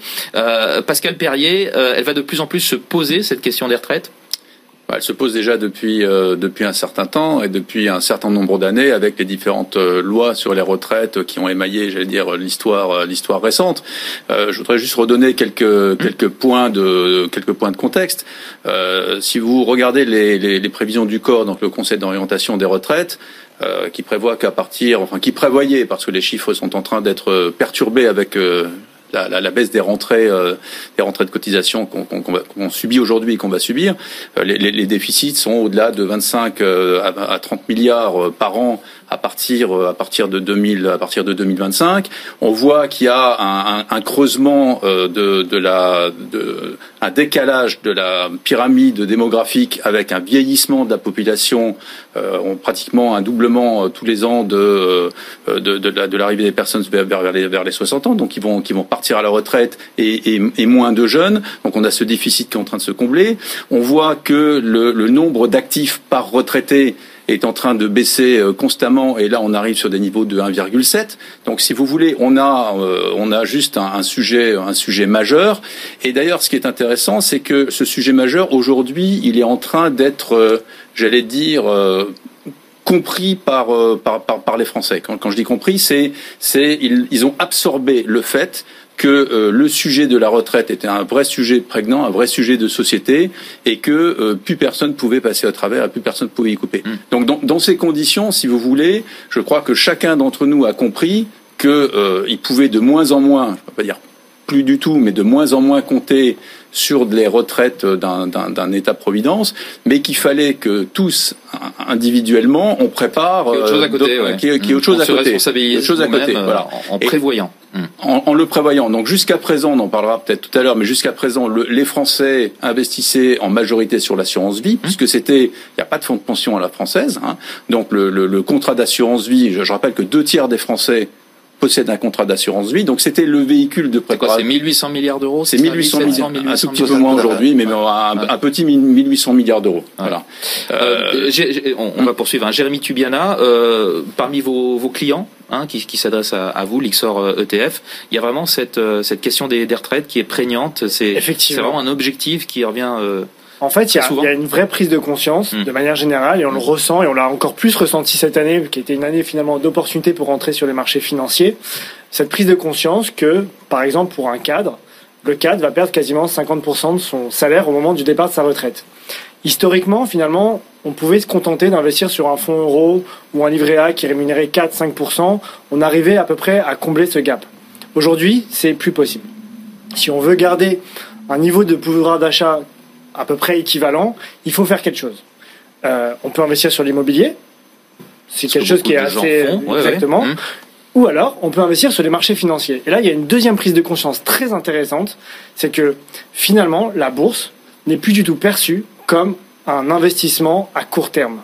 Et finalement, comme ça, tout d'un coup. Bah, bah ça a été progressif quand même. Hein. Ça a été progressif ouais. évidemment, mais ça a été progressif à mesure que la rémunération des livrets sécurisés ouais. ont baissé, et ça a été aussi progressif dans le contexte où on doit préparer sa retraite. Et comme je disais tout à l'heure, on a eu énormément de sollicitations d'investisseurs particuliers cette année, baisse des marchés financiers, moins 30, moins 40% pour certains marchés indices boursiers. Et là, beaucoup d'appels. Bonjour, mmh. on aimerait investir sur les marchés financiers, pas pour faire un coup, mais pour préparer ma retraite ou préparer mon avenir ou mes projets sur des horizons d'investissement beaucoup plus longs. Et là, c'est vraiment intéressant et les ETF s'inscrivent complètement dans cette dans cette logique. On va rappeler ce que, ce que, sont les, les, les, ETF, bien sûr, parce que tout le monde ne sait pas ne sait pas forcément. Julien Serraki, euh, les, les, CGP, euh, on leur demande de plus en plus, leurs clients leur demandent de plus en plus des solutions dans la perspective de la retraite. Exactement, je m'inscris dans, dans, dans, le chemin et l'analyse qu'ont fait Pascal Perrier et Jérémy Toubiana. Il y a cette question des, de la retraite par capitalisation dont on entend parler depuis plusieurs années. Le PER, c'est l'aboutissement de cette retraite par capitalisation. Et d'un autre côté, il y a une volonté des clients de préparer leur retraite. Donc évidemment, comme les produits retraite sont des produits que je trouve absolument excellents, le PER, on va certainement en parler, mais ce sont des produits aussi qui sont sophistiqués. Donc comme ils sont sophistiqués, on a besoin d'avoir le conseil d'un conseil en gestion de patrimoine pour nous guider euh, dans cette jungle des différents produits qui existent. Et à l'intérieur des produits, il y a aussi des dizaines, voire des centaines de fonds qui sont disponibles ou d'ETF. Et évidemment, il faut savoir les choisir en fonction de sa situation. Alors déjà, ce, ce, ce PER, euh, Pascal Perrier, comment il fonctionne? Qu'est-ce qu'il apporte? On va essayer de rester simple. Hein. Alors ce PER, euh, déjà, il a été euh, mis en œuvre par la loi Pacte. -hmm. Donc euh, la, la, loi Pacte, c'est la loi qui euh, qui doit favoriser l'investissement dans les entreprises en France. Bon, et, et donc le, le, gouvernement, sur la base de ce qu'on s'est dit sur le sur le sujet des retraites, a lancé l'an dernier, donc il est sorti au 1er octobre, hein, le PER 1, le père, individuel, plan épargne retraite individuel, l'an dernier au, mois d'octobre. Mm. Et en fait, il vient en complément. On, verra les détails peut-être, mais on, oppose souvent le père à, l'assurance vie, mais en fait, il vient en complément et c'est un véritable outil pour préparer sa retraite. Alors, il a euh, un certain nombre de caractéristiques, mais il a surtout euh, deux atouts majeurs par rapport au PERP qui était au Madelin qui était le Madelin, le PERP, Madelin, il y a le PERP qui il était prend le relais de ça, qui était le prédécesseur. Il prend le relais, d'accord, hein, puisqu'il vient se substituer quelque part sur les nouveaux sur les nouveaux investissements. Et donc il a deux deux atouts majeurs. Le premier, c'est qu'il permet au moment de prendre sa retraite de sortir en capital ce qui n'était pas le cas du PERP, puisque je rappelle que le PERP, vous ne pouviez sortir qu'à 20% du capital et le reste c'était en rente. Mm. Et je rappelle l'aversion des Français pour la rente. Hein. Enfin, tout le monde veut préfère avoir son capital euh, au moment où vous sortez parce que vous savez ce que vous en faites. Hein. Donc il y a, y a un, rejet de, de, de l'effet tunnel. Donc ça, c'est vraiment une vraie, une vraie novation. Et la deuxième novation, on dit souvent que pour qu'un produit marche en France, il faut mettre un petit peu de fiscalité. une carotte fiscale. une carotte fiscale. Et là, le Perrin vous permet, si vous voulez, d'avoir un abattement fiscal. Euh, on met, on met 100 dans son, vous, dans vous, mettez 100 et vous pouvez déduire de votre revenu imposable, imposable. en fonction de votre TMI. Mais il y a une fiscalité quand on en sort. Mais vous avez la fiscalité. Vous pouvez pas tout avoir. Vous avez la fiscalité à la sortie parce que lorsque vous sortez votre capital, il rentre dans votre assiette de revenus. Julien Serraki, qu'est-ce qu'on peut mettre euh, dedans dans ce dans ce Je pense que e le côté de, de placement le, côté fiscal est, est, intéressant parce qu'il faut être finalement conseillé à l'entrée. C'est pas en fait pour tout le monde tout le monde le, le, le, PER individuel en tout cas dans sa version pour les particuliers parce que comme Pascal euh, l'a dit, ça dépend de votre taux marginal d'imposition. Mais on y reviendra là-dessus quand on, on, comparera par rapport euh, à, l'assurance vie et au PEA par exemple. Mais qu'est-ce qu'on peut mettre dedans? Alors dans le dans les périns, on peut on retrouve un petit peu ce qu'il y a dans les contrats d'assurance vie. C'est-à-dire qu'essentiellement, on retrouve un fonds euro, généralement, une liste d'unités de compte et désormais des ETF. Voilà. Et vous, vous avez des solutions ETF qui sont spécifiques pour ça ou qui euh, vont aussi dans les assurances vie Alors, c'est euh, pas du tout spécifique, justement. Hmm. C'est des produits qui, euh, qui sont adaptés à tout type d'enveloppe. mais effectivement, on a été très sollicité par les distributeurs, euh, les assureurs, les plateformes de conseil en gestion de patrimoine indépendant, des courtiers en ligne, des banques en ligne, pour intégrer des ETF euh, dans les nouveaux PER. Alors après, la grande question, c'est quel type d'ETF hmm. Et là, on s'est efforcé euh, à intégrer des ETF vraiment très simples. D'accord? Il y a beaucoup de nouveaux investisseurs, donc pas besoin d'aller dans la. Alors les, les, ETF déjà, l'avantage c'est que c'est c'est assez simple à comprendre. Finalement, ça réplique des indices. Euh, voilà. Alors l'ETF, c'est quoi? C'est un fonds très simple et très transparent pour l'investisseur particulier. Euh, son objectif de gestion, c'est de répliquer à la hausse comme à la baisse la performance d'un indice boursier. Donc ça peut être le CAC 40, le Nasdaq, le S&P 500, euh, avec les dividendes. Point très important. De ce fait, les frais de gestion d'un ETF sont très faibles. Ils sont de l'ordre de 0,3% par an que l'on peut ce qu'on appelle la gestion passive. C'est mmh. exactement mmh. ça, et que l'on peut comparer à de la gestion dite active, où les frais de gestion sont plutôt de l'ordre de 2%. Qu'est-ce que ça veut dire cet écart? Concrètement Toutes choses égales par ailleurs, un ETF démarre l'année avec à peu près 1,70% de frais de moins et donc de potentiel performance en plus mmh. par an. Concrètement, dans une enveloppe comme le PER, voilà. la différence est très importante. C'est le PER, c'est une enveloppe d'épargne long terme, très long terme. On prépare sa retraite l'économie qui peut être faite euh, qui peut être faite sur les frais est très importante. Pour vous donner un petit chiffre, 2% de frais sur un fonds actif, ça représente quasiment 30% euh, de la performance à la, à la fin sur 20 ans. Mmh. Euh, donc c'est quand même conséquent les fonds actifs, les frais d'un fonds actif bouffent 30% de la performance d'un marché. Le type d'ETF qui va le mieux dans, dans, les PER, en tout cas ceux qui sont le plus demandés par, euh, par les, euh, les clients, vos partenaires en tout cas, les, les clients de vos partenaires. Alors, quels sont L'avantage avec un ETF là aussi, c'est qu'on peut investir sur ce qui nous parle. Hmm. Et ce qui nous parle, c'est les fleurons de notre économie française, c'est euh, le marché américain, le marché mondial, etc., etc. Donc finalement, on a simplement intégré les références du marché, du CAC 40, du S&P 500, du Nasdaq. Euh, on commence à avoir des demandes assez importantes sur des ETF ESG, tout ce qui est environnemental, social et de gouvernance. Et donc vraiment, c'est du vrai basique. Hmm. Euh, on revient au basique, notamment parce que bah, on a de plus en plus de nouveaux investisseurs, de nouveaux, de, nouveaux épargnants, des millennials, qui veulent investir notamment dans le PER et qui veulent investir sur ce qui leur parle. Hmm. Euh, Pascal Perrier, une tendance en termes de demande de la part de, de vos clients pour nourrir leur, leur PER Il y a une tendance particulière ou on voit surtout. Est-ce qu'ils veulent mettre de euh, l'immobilier? Est-ce qu'ils veulent mettre de la bourse? Qu'est-ce qu'ils veulent mettre? Alors, ce qu'on ce qu'on voit surtout, et, je je souscris tout à fait à ce que, à ce que dit Jérémy. Euh, c'est que les, les, clients ont compris que c'était de l'épargne longue. Mm. Et, j'allais dire que là, l'épargne longue a retrouvé toutes ses lettres de noblesse quelque part avec un produit de, de, de, de ce type-là. Et en fait, ce qu'on voit surtout, c'est que les clients euh, vont vers des unités de compte c'est-à-dire euh, vont sur des produits euh, un tout petit peu plus risqués, euh, en tout cas plus risqués que le, que le fonds général, qui je rappelle jusqu'à encore un an et demi pouvait pour certains paraître comme étant l'alpha et l'oméga de, de, de l'investissement. Mais donc les clients ont bien compris qu'une allocation long terme pouvait permettre de prendre plus de risques, que ça soit de l'immobilier, que ça soit des, des, des, ETF sur, sur des indices, et que de toute façon la performance se construisait dans le temps. Quand on dit retraite, ça dit long terme. Et là, euh, là vous les, avez les gens comprennent tout de suite. Bah, vous avez forcément un produit qui est fait pour ça, mm. et vous ne pouvez euh, sortir de votre PER mm. qu'à partir du moment où vous êtes en âge de prendre la retraite. Euh, sauf quelques cas particuliers, si vous voulez. Mais donc, c'est vraiment un produit, au moment où vous l'achetez, contrairement à l'assurance vie, vous pouvez faire de la liquidité au, au, au fil de, de, la vie du contrat. Le PER, vous savez que vous le prenez jusqu'à la retraite et que vous pouvez pas en sortir. En donc, les gens n'hésitent pas à investir sur la bourse, sur les marchés financiers. Mais on le voit bien, nous, on a des taux euh, d'unité de compte qui sont, qui sont très élevés sur, euh, sur, sur le PER et plus élevés que sur l'assurance vie. Mmh. Donc, on voit bien le shift des clients. Julien Serraki, vous, vous, voyez la même tendance? Oui, tout à fait. Nous, on le voit, on est en direct au contact avec les avec les clients, bien entendu. Donc, on voit bien que euh, les gens sont sensibles à un discours euh, euh, qui est différent quand on parle de retraite, parce qu'on part tout de suite d'horizons de long terme. Et donc, les gens comprennent parfaitement que sur le long terme, on peut prendre plus de risques que quand on a un an, deux ans, trois ans devant soi, avant d'avoir de, à utiliser une somme qu'on a placée. Donc, ils comprennent parfaitement que sur 20, 25 ans, 30 ans, on peut même être à 100 en unité de compte action, que ça pose aucun problème, et puis que plus on va se rapprocher de l'âge de la retraite, plus on va sécuriser peu à peu. C'est aussi simple que ça. Et pour compléter ce que dit oui, euh, Julien, euh, il y a ce que vous appeliez la carotte fiscale, et donc une incitation à investir régulièrement, mmh. tous les ans eh bien finalement, on se rend compte que investir régulièrement sur les marchés financiers, parce que c'est ça, là, ça, ça permet de réduire notamment le risque. Ce qui est conseillé la performance. On lisse la performance, exactement. Donc, c'est tous les mois qu'il faut investir. Exactement. Voilà, moi, je, je, je, je, postule pour euh, investir tous les mois. Je me demande pourquoi c'est même pas obligatoire, mais bon, peut-être qu'un jour ça le sera. Comme le masque. Mais en tous les cas, voilà, c'est peut-être un jour ça viendra, mais en tous les cas, investir tous les mois permet de lisser les risques. Et un des gros sujets aussi qui faisait peur aux Français, c'était bah, la bourse, ça fait peur. J'investissais tout mon argent d'un coup. Si ça baissait, ne ça surtout pas investir par Là, le père va inciter ouais. les épargnants ça, français ça va éduquer, vous, vous pensez, les, les Je épargnants pense que français ça va complètement éduquer. Mmh. On a vu que cette tendance, finalement, qui arrive, entre guillemets, en France, on l'a vu déjà aux États-Unis.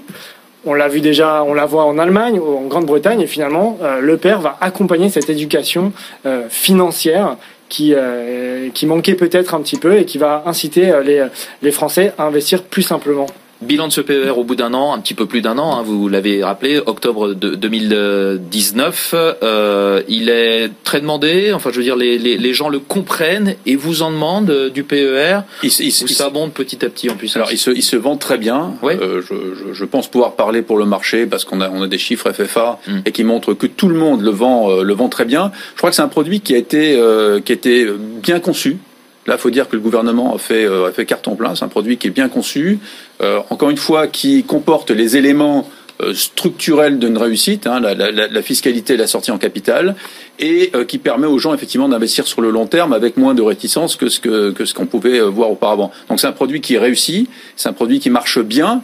Je pense qu'il aurait pu encore mieux marcher s'il n'y avait pas eu le Covid, parce qu'on voit une grosse épargne aujourd'hui de précaution. Les gens se disent, je vais garder la liquidité. Hein. Il y a presque 100 milliards sur les. On a du sur, mal à orienter sur, les, sur les comptes. Donc c'est un, peu, un peu compliqué de dire, euh, je vais, je vais l'investir, euh, je vais l'investir sur 30 ans, mais le produit marche très bien. Et puis encore, tous les établissements euh, financiers encore ne le proposent pas. Enfin, les grandes banques le, le, le proposent, mais c'est pas encore très très répandu peut-être, non, euh, Julien? Oui, parce que euh, il faut comprendre que le PER euh, est un produit qui est à la fois pour tout le monde, mais pour tout le monde si on est bien conseillé, parce que c'est des produits qui sont sophistiqués.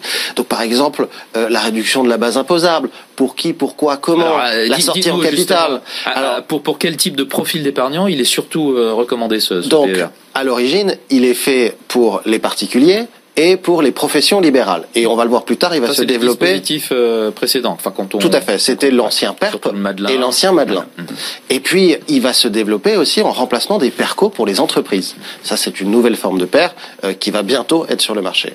Donc, euh, euh, quand on fait du PERP ou du Madelin, il faut se poser la question de la réduction de la base imposable. Si vous êtes dans la tranche marginale d'imposition, et là, je dis attention à nos téléspectateurs, c'est pas le taux moyen d'imposition, c'est différent. La tranche marginale, c'est la dernière tranche dans laquelle vous êtes imposé. Si vous êtes dans la tranche à 41%, vous avez finalement plus de gains quand vous investissez dans votre PER que si vous êtes dans la tranche à 5,5.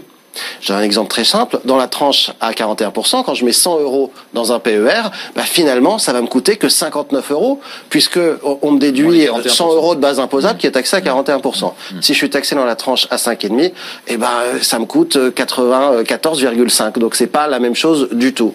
Donc c'est pour ça qu'il y a un besoin de conseil euh, sur le PER et que je pense que c'est pour tout le monde, mais pour tout le monde, conseillé.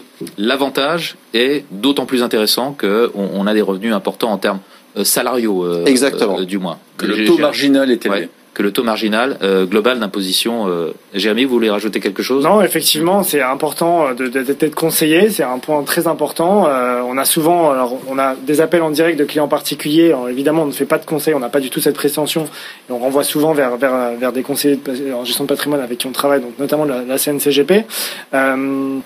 Mais effectivement, euh, faut avoir du conseil. On a eu beaucoup, beaucoup d'appels, des gens qui veulent, oui. des investisseurs que, qui veulent que, que, simplement que disent, euh, acheter. les gens alors, qui vous appellent. ils veulent soit se débrouiller tout seuls, acheter un MSCI World, donc le, ce que j'appelle le CAC 40 du monde, tous les mois dans son PER, vraiment de manière très simple. Euh, ils ont à peu près compris comment ça marchait, euh, donc euh, ils veulent alimenter leur PER de manière très simple. Soit effectivement, ils veulent aller un peu plus loin, avoir une gestion conseillée. Alors elle peut être par exemple pilotée. On a Voilà. développé des gestions pilotées à base aussi, ouais. Euh, exactement. Ou alors ils vont vouloir être conseillés tout, tout simplement par un, un conseiller en gestion de patrimoine. Donc on voit vraiment de tout. Euh, mais en tous les cas, il y a cette tendance de fond.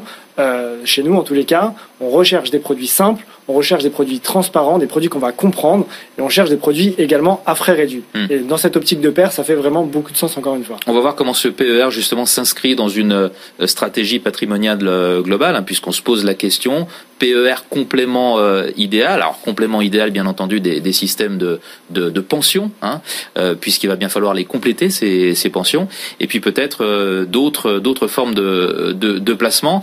Euh, Pascal Perrier, vous diriez que bon, ce PER, va finalement devenir incontournable dans, dans les années dans les années qui viennent, mais il devra euh, aussi euh, avoir sa place à côté d'autres d'autres formes de placement déjà existantes Bah, si, si on reprend l'exemple de, de l'assurance vie euh, Mm. qu'on qu'on évoquait tout à l'heure, hein, qui représente, on l'a dit, 1800 milliards d'euros euh, d'en- d'encours et qui est chez, qui est présent dans les deux tiers des patrimoines euh, des, des patrimoines euh, des Français. Euh, moi, moi, je dirais que les deux produits sont complémentaires. C'est-à-dire qu'il n'y a, a pas d'effet d'éviction. S'ils visent effectivement une clientèle, euh, en tout cas des objectifs patrimoniaux différents. On vient beaucoup de parler du Perrin qui vise vraiment un objectif patrimonial vers la, vers la retraite. D'ailleurs, euh, les, les, les conditions, si vous voulez, de, de, de, de, de sortie, en, de fiscalité en cas de décès ne sont pas les mêmes que celles de l'assurance vie. L'assurance vie, vous avez un avantage sur le, sur le Perrin qui est la liquidité à tout moment, que, que le Perrin n'a pas. Quand vous rentrez sur le Perrin, c'est vraiment un outil pour la retraite. L'assurance vie, c'est un produit avec une visée plus patrimoniale, plus de transmission. Et donc, les, les deux, si vous voulez, ont des vocations différentes, ont des fiscalités qui sont différentes et ont des fiscalités à la transmission qui sont différentes. Donc, euh, je pense qu'il faut absolument pas opposer ces deux produits. Euh, un ménage peut très bien avoir un contrat d'assurance vie et un Perrin pour euh, pour préparer sa retraite. Encore une fois, les, les, je dirais même qu'il faut avoir les deux. Des Euh, assurances vie, partir on peut en avoir autant qu'on veut. Hein, Tout à ça fait. Euh, vous Perrin, non, euh, c'est. Euh, des euh, non, non, mais vous pouvez avoir autant de contrats. Perrins que vous le Ah, souhaitez. on peut avoir autant de, Ouais, de tout à contrats fait. aussi. Oui. Et il y a même des passerelles, hein, Julien, entre entre l'assurance vie et, et le Perrin. Oui, oui, tout à fait. Euh, Il y, a- il y a des passerelles, mais mais au-delà des passerelles qui sont vraiment des cas euh, des cas euh, particuliers, Dans certaines euh, conditions. voilà, dans, Ouais. dans certaines Et avant conditions. une certaine date, hein, je crois. 2020. Et avoir une certaine date, exactement, qui va bientôt, qui va bientôt se terminer. Ouais. C'est, je voudrais revenir sur ce que disait Pascal. Il, il a tout à fait raison. C'est pas deux produits qui sont en opposition. nos clients viennent pas nous voir en nous disant j'ai tant à placer, est-ce que je le mets sur le Perrin ou est-ce que je le mets sur le contrat d'assurance vie? C'est une complémentarité parfaite. la question on se pose même pas. La question se pose même pas. Ils sont parfaitement complémentaires. L'un répond au financement de la retraite, l'autre répond au placement de sommes que vous avez déjà épargnées, déjà constituées. Voilà. Et encore une fois, euh, on- le, le- le taux marginal d'imposition est important. C'est-à-dire que si vous, un client qui est à taux marginal de 14% peut très bien investir dans l'assurance vie, mais on ne va pas lui conseiller d'investir sur un Perrin s'il est, s'il est margin- euh, sur un taux marginal à, à, à 14%. C'est-à-dire que ça ne lui apportera rien du tout d'avoir euh, d'avoir un, un PER ou est-ce que l'intérêt sera limité par L'intérêt rapport à sera limité. Par rapport à l'assurance vie, l'intérêt sera limité. L'intérêt sera limité. Mmh. Et ça, on peut pas dire que ça lui apporte rien. C'est pour ça que je dis qu'il faut du conseil personnalisé parce qu'en fonction de la situation de chacun, on peut trouver un intérêt à ouvrir un PER, euh, même quand on est dans des tranches d'imposition euh, qui sont faibles. Il y a un montant maximal qu'on peut mettre dans. dans, dans Oui, il y a des plafonds dans les PER plafonds, qui hein. dépendent de vos revenus professionnels. Mm. On va dire grosso modo c'est 10% de vos revenus professionnels. Hmm. Euh, Jérémy Tubiana, sur cette complémentarité. Alors effectivement, le PEA vient vraiment compléter l'offre existante. Alors il y a le PEA historiquement qui était peu utilisé, mais nous qu'on on s'aperçoit qu'il est ouais. de plus On en peut plus faire utilisé. PEA dans la danse La aussi, loi hein. Pacte a Mm. vraiment aidé avec la, la réduction des frais de transaction notamment et la fiscalité qui est vraiment très avantageuse sur le PEA. Il y a l'assurance vie qui est en plus de, de tout ce qu'a de ce qu'ont évoqué euh, Julien et Pascal, c'est la souplesse des avoirs qu'on va avoir euh, dans son assurance vie. Hein. On n'est pas obligé d'attendre jusqu'à la retraite pour disposer de son argent. Et euh, il y a effectivement cette retraite, ce PER qui vient compléter avec cette fameuse carotte fiscale. Et dans ce contexte, on s'aperçoit finalement que on a envie de, de- de- de se dire que l'ETF, c'est un peu le miroir du PER. Pourquoi? Bah, Un, c'est un investissement à long terme. Donc investir sur les marchés financiers, c'est du long terme. On l'a vu tout à C'est l'heure. ce qu'on dit toujours, hein, c'est au moins pour 5 ans, minimum 5 ans. Deuxièmement, on a le fait d'investir régulièrement. Bah, investir sur les indices boursiers régulièrement, ça fait encore plus de sens pour notamment réduire les risques. Et ensuite, l'idée de capitaliser sur sa retraite sur le long terme, la réduction des frais des ETF vient pour euh, justement apporter cette réponse au sein du PER. Donc, on a vraiment cette, euh, avec ce PER, cette vraiment cette superbe innovation qu'a qu'a développé le gouvernement pour accompagner encore une fois les épargnants français dans leur démarche d'épargne et de préparation à la retraite à côté du PEA, à côté de l'assurance vie. Et juste pour compléter ce, que, ce que dit Jérémy, ce qu'on peut, ce qu'on peut mettre dans le, dans, dans le PER, on peut y mettre tous les, euh, tous les types On peut, on peut d'actifs donner un peu plus de détails, là, qu'on parce qu'on est passé assez rapidement là-dessus. Ouais, effectivement, donc c'est un, c'est un produit qui est extrêmement souple Mm. en termes de, en termes d'actifs parce qu'on peut mettre dans le PER tous les actifs qu'on peut mettre dans l'assurance vie. C'est-à-dire que là, vous, vous avez un Ni choix. plus ni moins. C'est un, c'est un Ouais. choix qui est, Mm. ex- qui est extrêmement large. Vous pouvez mettre de la pierre papier, vous pouvez mettre des ETF, vous pouvez mettre euh, de la gestion, de la gestion déléguée, vous Des avez la fonds, gestion des horizon, fonds, euh, structurés. des fonds des fonds, des fonds- investis sur euh, sur des des, fonds euh, des structurés. marchés non européens. Tout Hein, parce à qu'on fait. parlait du Oui, euh, tout tout, à l'heure. Vous- Faut par, exemple, je ne veux pas parler de Cardiff, mais nous, dans notre, dans notre Perrin, on a accès à 900 fonds. Mm. Et on va encore les ouvrir avec la deuxième version du Perrin qui sera lancée en avril. Et, et ce qui est Donc, euh, intéressant, c'est que ton, ton, ton Perrin que je, que je connais, c'est en fait le jumeau de ton contrat d'assurance vie. C'est c'est le C'est-à-dire qu'on retrouve exactement les mêmes fonds Ouais. dans le contrat d'assurance vie de Cardiff et dans le Perrin de Cardiff. Ils ont dupliqué le contrat en Perrin, en fait. Donc euh, ça, ça ouvre, si vous voulez, un vaste champ des possibles, à la fois dans la gestion passive, mais aussi dans la gestion active. Je comprends que, je comprends, je comprends que Jérémy défend la gestion passive, mais la gestion active, ça marche bien aussi. Euh, euh, et donc on a accès à des centaines de fonds, par exemple, dans le cas du, du, du contrat de Cardiff. Euh, et, et, et donc évidemment, on peut faire des choses extrêmement personnalisées, extrêmement sophistiquées. Et vous voyez bien la complémentarité entre le Perrin et l'assurance vie. Et on va se mettre dans le contexte de, de cette crise euh, sanitaire qui apparemment euh, n'est n'est pas finie. Euh, Vous me disiez en préparant cette émission, euh, euh, Jérémy, que finalement ça n'avait pas détourné les, les épargnants de la bourse. Bien Ah. au contraire. hein. Sur la partie ETF, en tous les cas, on a pu constater euh, un accroissement assez important des, des encours ETF de manière générale en Europe, notamment en France, quand on fait le, le bilan auprès des assureurs et ou alors dans des enveloppes type PEA, sur nos ETF PEA qui permettent justement de, de- d'ouvrir le champ du, de la zone Oui, européenne. parce on qu'on peut avoir des ETF Exactement. sur des, des marchés extra-européens, par exemple sur les actions américaines, Exactement. dans, dans, dans un PEA. Exactement. Et là, on constate, euh, dans toutes ces enveloppes combinées, on a des, croi- des taux de croissance entre 20% et 100% auprès de certains C'est-à-dire assureurs. doublement. Effectivement. Donc c'est assez un- un- un- inter- important. Euh, c'est une année exceptionnelle. Effectivement, on s'attendait en début d'année avec la baisse des marchés à ce que les clients, comme effectivement un ETF réplique un indice boursier, quand les marchés perdent 40%, on s'est dit bah tout le monde va être un peu paniqué. Bah, au contraire, ils ont vu vraiment une opportunité d'investissement parce que peut-être à la différence du sub, de la crise des subprimes, on savait pas ce que c'était les subprimes. Voilà, le Covid, on arrive à peu près à l'identifier. C'est compliqué, tous les jours. mais on, on- on arrive à comprendre que c'est un virus. On l'espère, ça va passer. Quand on n'en sait rien, mais quand on voit le marché baisser de 30%, on se dit il y a une opportunité d'investissement. Pas encore une fois pour faire un coup. Et ça, c'est apparu assez vite. Hein. Euh, Pendant le premier confinement, on avait dans l'actualité euh, des, des infos selon lesquelles les, les courtiers, les courtiers en ligne, euh, ouvraient de, de plus en plus de, de comptes. Qu'est-ce que ça a changé euh, dans, dans le comportement de vos, de vos clients cette, cette crise du Covid? Ils sont devenus, euh, alors apparemment non, euh, ils, ils aiment toujours euh, le risque, mais je sais pas par rapport à l'immobilier, ils ont fait des arbitrages? Alors, euh, ce qu'on a vu effectivement, euh, je parle du premier confinement, parce que le, le- le deuxième a été plus calme en termes de prise de position sur les marchés, ou en tout cas en termes de, de, de switch fort. On a, on a vu des, euh, des, des- des clients qui n'étaient pas paniqués. Et on en a beaucoup parlé euh, avec Julien. Les, les clients, euh, justement, se disaient bon, c'est ok, c'est un- virus, on va garder notre calme parce qu'une bourse qui baisse de 40%, derrière, ça va remonter. Et on a vu beaucoup de comportements opportunistes où les clients cherchaient finalement les, points d'entrée dans les marchés. Et ce qui est euh, le deuxième point intéressant, c'est que quand les clients euh, sortaient, faisaient de la liquidité, parce que certains d'entre eux avaient besoin, enfin des commerçants avaient besoin de liquidité à ce moment-là, ils ne sortaient pas la liquidité sur les indices boursiers ou sur les unités de compte, ils sortaient la liquidité sur le, sur le fonds général. Donc on voit bien fonds qu'ils- euro. Mm. sur le fonds euro, on voyait bien qu'ils pensaient donc que les marchés avaient un potentiel de, de, de rebond. Il y a eu beaucoup d'opportunisme et, et surtout de calme par rapport à, à la baisse des marchés. Ça, c'est Julien un- Serraki. ouais, c'est Mm. intéressant de, de, de, de, de faire la comparaison avec 2008. En 2008, il y avait une panique générale, les marchés euh, s'effondraient, euh, les gens vendaient au plus bas, euh, ils écoutaient pas forcément leurs conseillers. Finalement, il y a 12 ans qui est passé, il y a une éducation financière qui a été faite, je pense notamment par les conseillers en gestion de patrimoine auprès de leurs clients, qui leur ont expliqué, mais vous avez des fonds d'action parce qu'on est placé sur le long terme, que ce soit dans un contrat d'assurance vie, des pertes, des Madelins ou des PER aujourd'hui. Donc, c'est pas parce qu'il y a une baisse de la bourse qu'il faut vendre à ce moment-là. Si vous avez besoin d'argent, ne vous inquiétez pas, on, y a pr- on, on- on l'a prévu. Il y a les fonds euros qui sont disponibles, les fonds garantis. Et c'est ça le grand changement qu'il y a eu en 2020. Pascal a tout à fait raison, c'est que les clients n'ont pas du tout paniqué comme en 2008.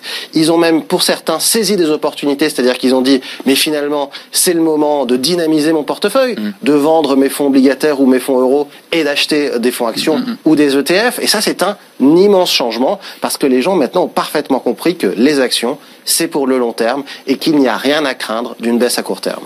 Et globalement, ils ont été, je pense, aussi très bien conseillés par leurs conseillers en gestion de patrimoine, puisque je vous disais qu'on a eu beaucoup de sollicitations de clients en particulier. On a eu aussi beaucoup de sollicitations de conseillers en gestion de patrimoine qui voulaient effectivement saisir ces opportunités parce qu'ils avaient aussi très bien compris l'enjeu et, euh, et donc ils voulaient profiter pour, enfin, faire profiter leurs clients de, de cette baisse des marchés pour, pour, pour leur conseiller de, de Et rentrer. cette appétence pour le risque, elle est là pour, pour durer quelques temps. Et hein, juste d'après un point sur les, sur, le- sur les CGP. Et ce Nous, sera, le, ce sera le mot de la fin. Nous, on sonde tous les ans les, les CGP au travers de notre baromètre de, de la profession de CGP. Et on a vu effectivement la satisfaction des clients, le taux de satisfaction euh, vis-à-vis de leur CGP monter. Ça veut dire qu'ils ont été vraiment bien accompagnés, bien conseillés pendant la crise.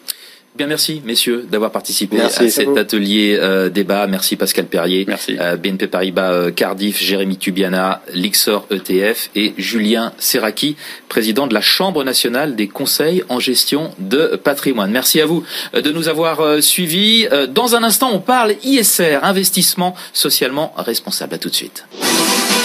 Retrouvez toutes les infos sur spécial-patrimoine-placement.com. Restez connectés à l'actualité économique en téléchargeant l'application BFM Business pour tablette et smartphone. Retrouvez toutes vos émissions en live ou en replay et toute l'info secteur par secteur. Bourse, patrimoine, IMO, entreprise, emploi, tech. L'application BFM Business, tout BFM Business avec vous. Journée spéciale patrimoine et placement sur BFM Business. L'ISR pour investissement socialement responsable, c'est la thématique qui monte dans l'univers, euh, dans la gestion, dans le sillage de la prise de conscience euh, écologique, de la transition énergétique hein, dont on parle tant. Euh, Cet ISR va-t-il devenir incontournable dans les portefeuilles, dans les stratégies patrimoniales? ISR. Le changement, c'est maintenant. Hein, c'est le titre de cette de cette table ronde. On en parle avec nos deux invités à l'occasion de cette journée euh, spéciale patrimoine et placement BFM Business, euh, bien entendu. Bassel Chougari, bonjour. Bonjour. Vous êtes euh, gérant action européenne et thématique chez Montpensier Finance. Un petit mot de présentation de Montpensier. Oui, alors Montpensier est une société de gestion entrepreneuriale présidée par Guillaume Dard depuis 2004. On gère un peu plus de 2 milliards 5 aujourd'hui euh, avec une triple expertise qui sont la gestion action, les obligations convertibles et la gestion diversifiée. Et face à vous, Philippe Parguet. Bonjour Philippe Parguet. Bonjour Vincent. Vous, vous dirigez Norcia. Norcia, qu'est-ce que c'est aujourd'hui? Tout à fait. Bah, plateforme d'assurance vie et euh, enfin de produits financiers au sens large. Donc notre métier, c'est de distribuer des produits financiers aux conseils financiers indépendants. Euh, donc ils sont à peu près 2000 à, à, travailler avec nous et nous avoir choisi en France, 1000 à, à être actifs ou très actifs. Et euh, donc c'est euh, Norcia, c'est globalement 11 milliards d'euros, c'est 80 000 clients, donc clientèle plutôt assez haut de gamme. Voilà, les présentations euh, sont faites. Alors je rappelle que vous pouvez à, tout moment, bien entendu, à nous poser vos questions par chat sur le site dédié de cette journée spéciale. questions auxquelles les collègues de nos deux invités répondront. On entame donc cet atelier débat. On va déjà rappeler ce qu'est l'ISR, investissement socialement responsable. Bassel, mais encore. Alors c'est en fait la prise en compte de critères qui vont être extra-financiers et qui vont avoir trait à tout ce qui est écologie, sociale ou gouvernance. Et pour nous, chez Montpensier, en fait, l'ESG part d'un principe qui est assez simple, qui est que les investisseurs ont un rôle à jouer. Et clairement, il y a cette optique de who care wins, et on part du principe que les sociétés, en fait, quand on les regarde en tant qu'investisseurs, on va regarder leur allocation de capital, par exemple, et on se pose toujours la question de comment les entreprises déploient le capital.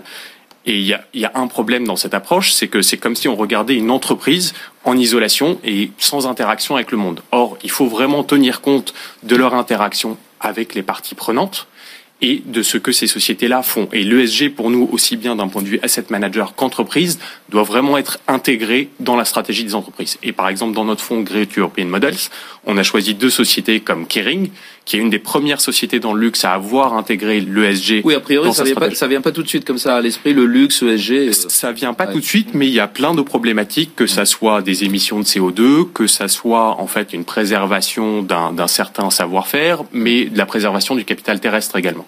ESG, environnement, social, gouvernance. Euh, Philippe, euh, Philippe Parguet, comment comment on s'y retrouve hein, euh, dans, mm. dans, les différents labels? Parce qu'il y en a de plus en plus. Ouais, effectivement, c'est c'est pas toujours évident et je vais même dire que pour l'épargnant, euh, c'est c'est même une grande difficulté parce que des labels, il y en a plusieurs. Il y a le label français ISR hein, qui est qui est forcément le plus connu, mais il y a beaucoup de labels dans tous les pays d'Europe. Il y a un label belge, il y a un label allemand, il y a un label, label il n'y a pas de label européen Il n'y a pas de label européen encore, ah et c'est ce qui est attendu et ce qui serait attendu euh, vivement. Après, c'est toujours la difficulté parce que sur les labels, il y en a qui sont de plus en, enfin, il y en a qui sont très exigeants, d'autres qui le sont moins. Il y en a un qui est particulièrement exigeant, qui est Greenfin hein, dans notre métier. Euh, c'est euh, qui est euh, qui est particulièrement exigeant, et donc en fait, il faudrait trouver aussi un, un label qui soit le plus exigeant possible, tout en étant réaliste. Est-ce que les épargnants s'y retrouvent? Est-ce qu'ils savent de quoi il s'agit? Est-ce qu'ils ont une connaissance de ce qu'est euh, l'ISR bah. euh, Est-ce qu'ils investissent en toute connaissance de cause? Vous, vous, avez un observatoire hein, qui a qui vient de rendre son, son dernier rapport. Que dites-vous? Ouais, alors tout à fait. On a euh, sur cet observatoire, on, on, a beaucoup travaillé sur la partie ISR parce qu'on a senti qu'effectivement il y avait une vraie tendance de fond. Euh, on se rend compte que les épargnants, d'une manière générale, voient l'ESG ou l'ISR au sens large, mais ne connaissent pas forcément les fondamentaux, et que même au niveau du conseil et au niveau de l'offre, euh, l'offre était restée encore un peu euh, pas, pas, suffisamment claire. Donc il y a eu beaucoup d'éducation qui, ont été faites, et notamment par les sociétés de gestion euh, qui ont cette vraie conviction ESG depuis quelques années et qui permettent aux conseillers de bien appréhender cette offre et de pouvoir correspondre à la demande de leurs clients, puisque leur demande de leurs clients est, de plus en plus pressante. Mmh. Euh, on va voir pourquoi ça monte, pourquoi c'est la tendance euh, qui monte. Euh, euh Bassel Chougari, dans l'épargne salariale, il y, a, il y, a, de plus en plus de, fonds, de fonds ISR. Ça, c'est un vecteur de montée en puissance c'est un vecteur de montée en puissance et, et en fait c'est une évolution qui, qui, est assez naturelle parce qu'en fait quand on fait de l'ISR on va prendre en compte certains risques mais surtout si on regarde en fait l'évolution euh, de la société aujourd'hui pour tout ce qui est ISR il y a une sorte d'alignement des planètes qui est parfait. On a une prise de conscience qui se fait au niveau des citoyens des entreprises et des États. Et au niveau des citoyens on l'a vu encore plus avec la crise sanitaire les gens cherchent à consommer différemment. On veut consommer local on veut consommer bio on a une conscience qui est responsable. Il n'y a pas de raison que cette conscience-là, en fait, ne s'applique pas également à notre épargne. Mm. Et, et c'est une évolution qui va continuer de se faire. Au niveau des États, on a par exemple les accords de Paris.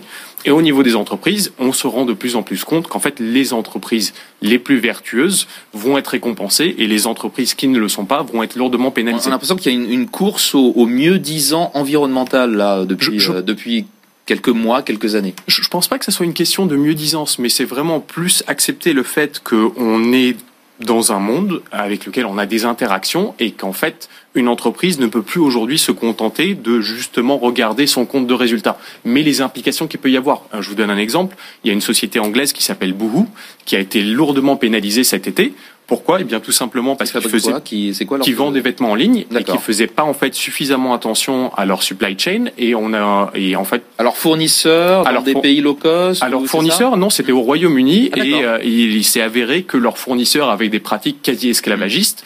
Et ce qui a causé un risque réputationnel extrêmement important et un impact très sévère sur le cours de bourse. Hmm. Euh, en tout cas, en termes de performance, euh, ça marche. L'ISR, les fonds ISR, pendant pendant longtemps, on se disait bon, on va sacrifier un petit peu la performance, mais investir pour la bonne cause. C'est plus vrai ça maintenant? Alors, je revenir juste sur un point sur ce que disait Bassel. Ce qu'on a, ce qu'on a pu remarquer nous, c'est que il y a une vraie demande des institutionnels. Et c'est là où je reviens sur ce que vous disiez, c'est qu'il y a un cercle vertueux qui se crée. Les institutionnels dans leurs investissements veulent que les fonds sur lesquels ils investissent aient ce label ESG. Ça devient une condition sine qua non. Je veux dire, même avant la performance, on va regarder si le fonds est ESG. Donc les institutionnels ont mis cette exigence, ce qui fait qu'il y a eu une vraie mutation au niveau des sociétés de gestion, il y a eu une vraie volonté de, de, de basculer sur cette ESG. Alors on pourra revenir dessus, il y en a qui le font par vraie conviction, il y en a qui le font juste par... Il y en a qui le font depuis longtemps et il y en a qui s'y mettent. Et il y en a qui le font depuis longtemps, il y en a qui s'y mettent, et cette volonté-là fait que l'offre euh, ESG est de plus en plus forte. Je, je reviens sur ce qu'on disait tout à l'heure, sur les particuliers, les particuliers étaient moins... moins enfin, ils voyaient ça de loin, mais aujourd'hui, maintenant qu'il y a une offre et que cette offre est mieux comprise, bah, du coup, ils ont envie d'investir parce qu'ils ont envie de donner du sens à cet investissement. Donc, je reviens là-dessus. Euh, C'était epsilonesque il y a quelques années. Euh, L'offre augmente. Euh, aujourd'hui, c'est 10% des encours euh, en unité de compte chez nous. Euh, c'est presque 30% de la collecte, les fonds ESG. Donc, du coup, effectivement, il y a un vrai besoin par rapport à ça. Après, sur dans l'offre sur l'offre financière, aujourd'hui, de toute façon, celui qui fait pas de ESG ou qui a pas de ESG dans ses contrats, il est il, est, il exclut de lui-même. Il, il exclut de lui-même. Euh, côté, ouais. Mais la performance, elle est au rendez-vous. Et la performance est au rendez-vous. Et c'est ça qui est important, c'est que bah, quand on regarde le MSCI, hein, MSCI Europe, euh, j'ai les chiffres en tête. Sur les dix dernières années, on a une performance qui est de euh, j'ai plus les chiffres sous la main, mais de l'ordre de 60%. 60%, alors que l'ESG, euh, l'indice ISR, pardon, ouais. euh, surperforme RSI, RSI, On est, on est à 100%. Hein, ouais, surperforme, double. surperforme. Mmh. Et après, je vais même aller au-delà. Mmh c'est que euh, typiquement nous on travaille, on a monté un mandat avec la financière de l'échec qui fait partie des sociétés de gestion qui travaillent là-dessus depuis pas mal d'années. Eux, ils ont un, screening de, fonds hein, sur lesquels ils travaillent, euh, sur lesquels euh, ils choisissent après pour leur mandat. Euh, si on prend les 40 premiers, on est sur une performance à x4. Euh, si on est sur les 40 derniers, il est quand même meilleur que le MSCI Europe.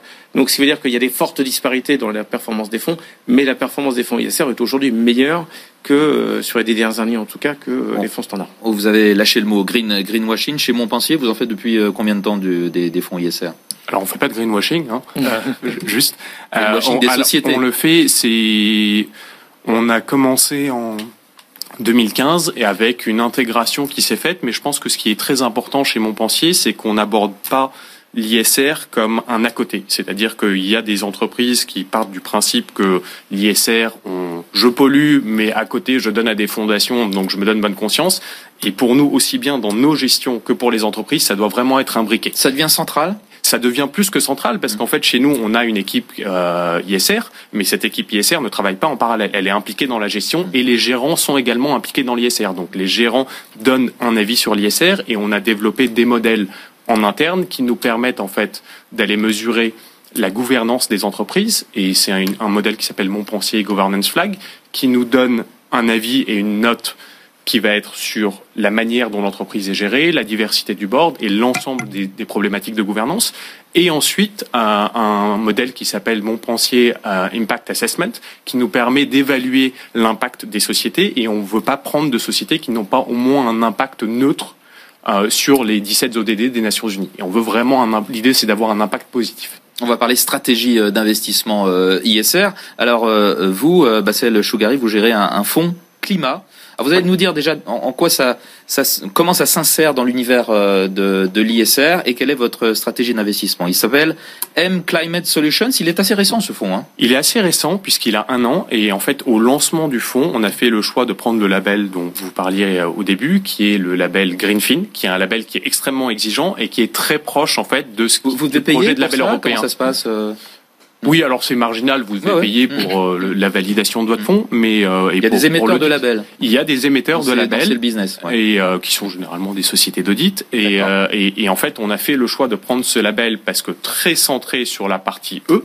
Mmh. Et, environnement. Qui, environnement et qui est très strict. Et puis plus récemment, on a pris le label belge qui est Toward Sustainability, puisqu'il nous permettait de renforcer notre processus sur la partie S et G, et le label belge est aussi très proche de ce que devrait être le, futur label européen. Mm. Et l'idée d'M Climate Solutions, c'est quoi? C'est d'avoir un fonds qui est dédié à la transition climatique, où on investit dans les leaders de la transition climatique de manière globale, car c'est une problématique globale, et parce qu'on pense que ces entreprises-là vont bénéficier en fait de trends de croissance séculaire et de flux d'investissement qui vont être supérieurs à la moyenne du marché. Quelques exemples de valeurs que vous avez en portefeuille et pourquoi est-ce que vous les avez en portefeuille? Oui, alors euh, dans la manière dont on a construit MCS, on est parti sur trois grands axes qui sont l'énergie responsable, la préservation du capital terrestre et le transport efficient. Et l'idée, c'était vraiment d'avoir un fonds transition climatique et pas uniquement un fonds énergie verte.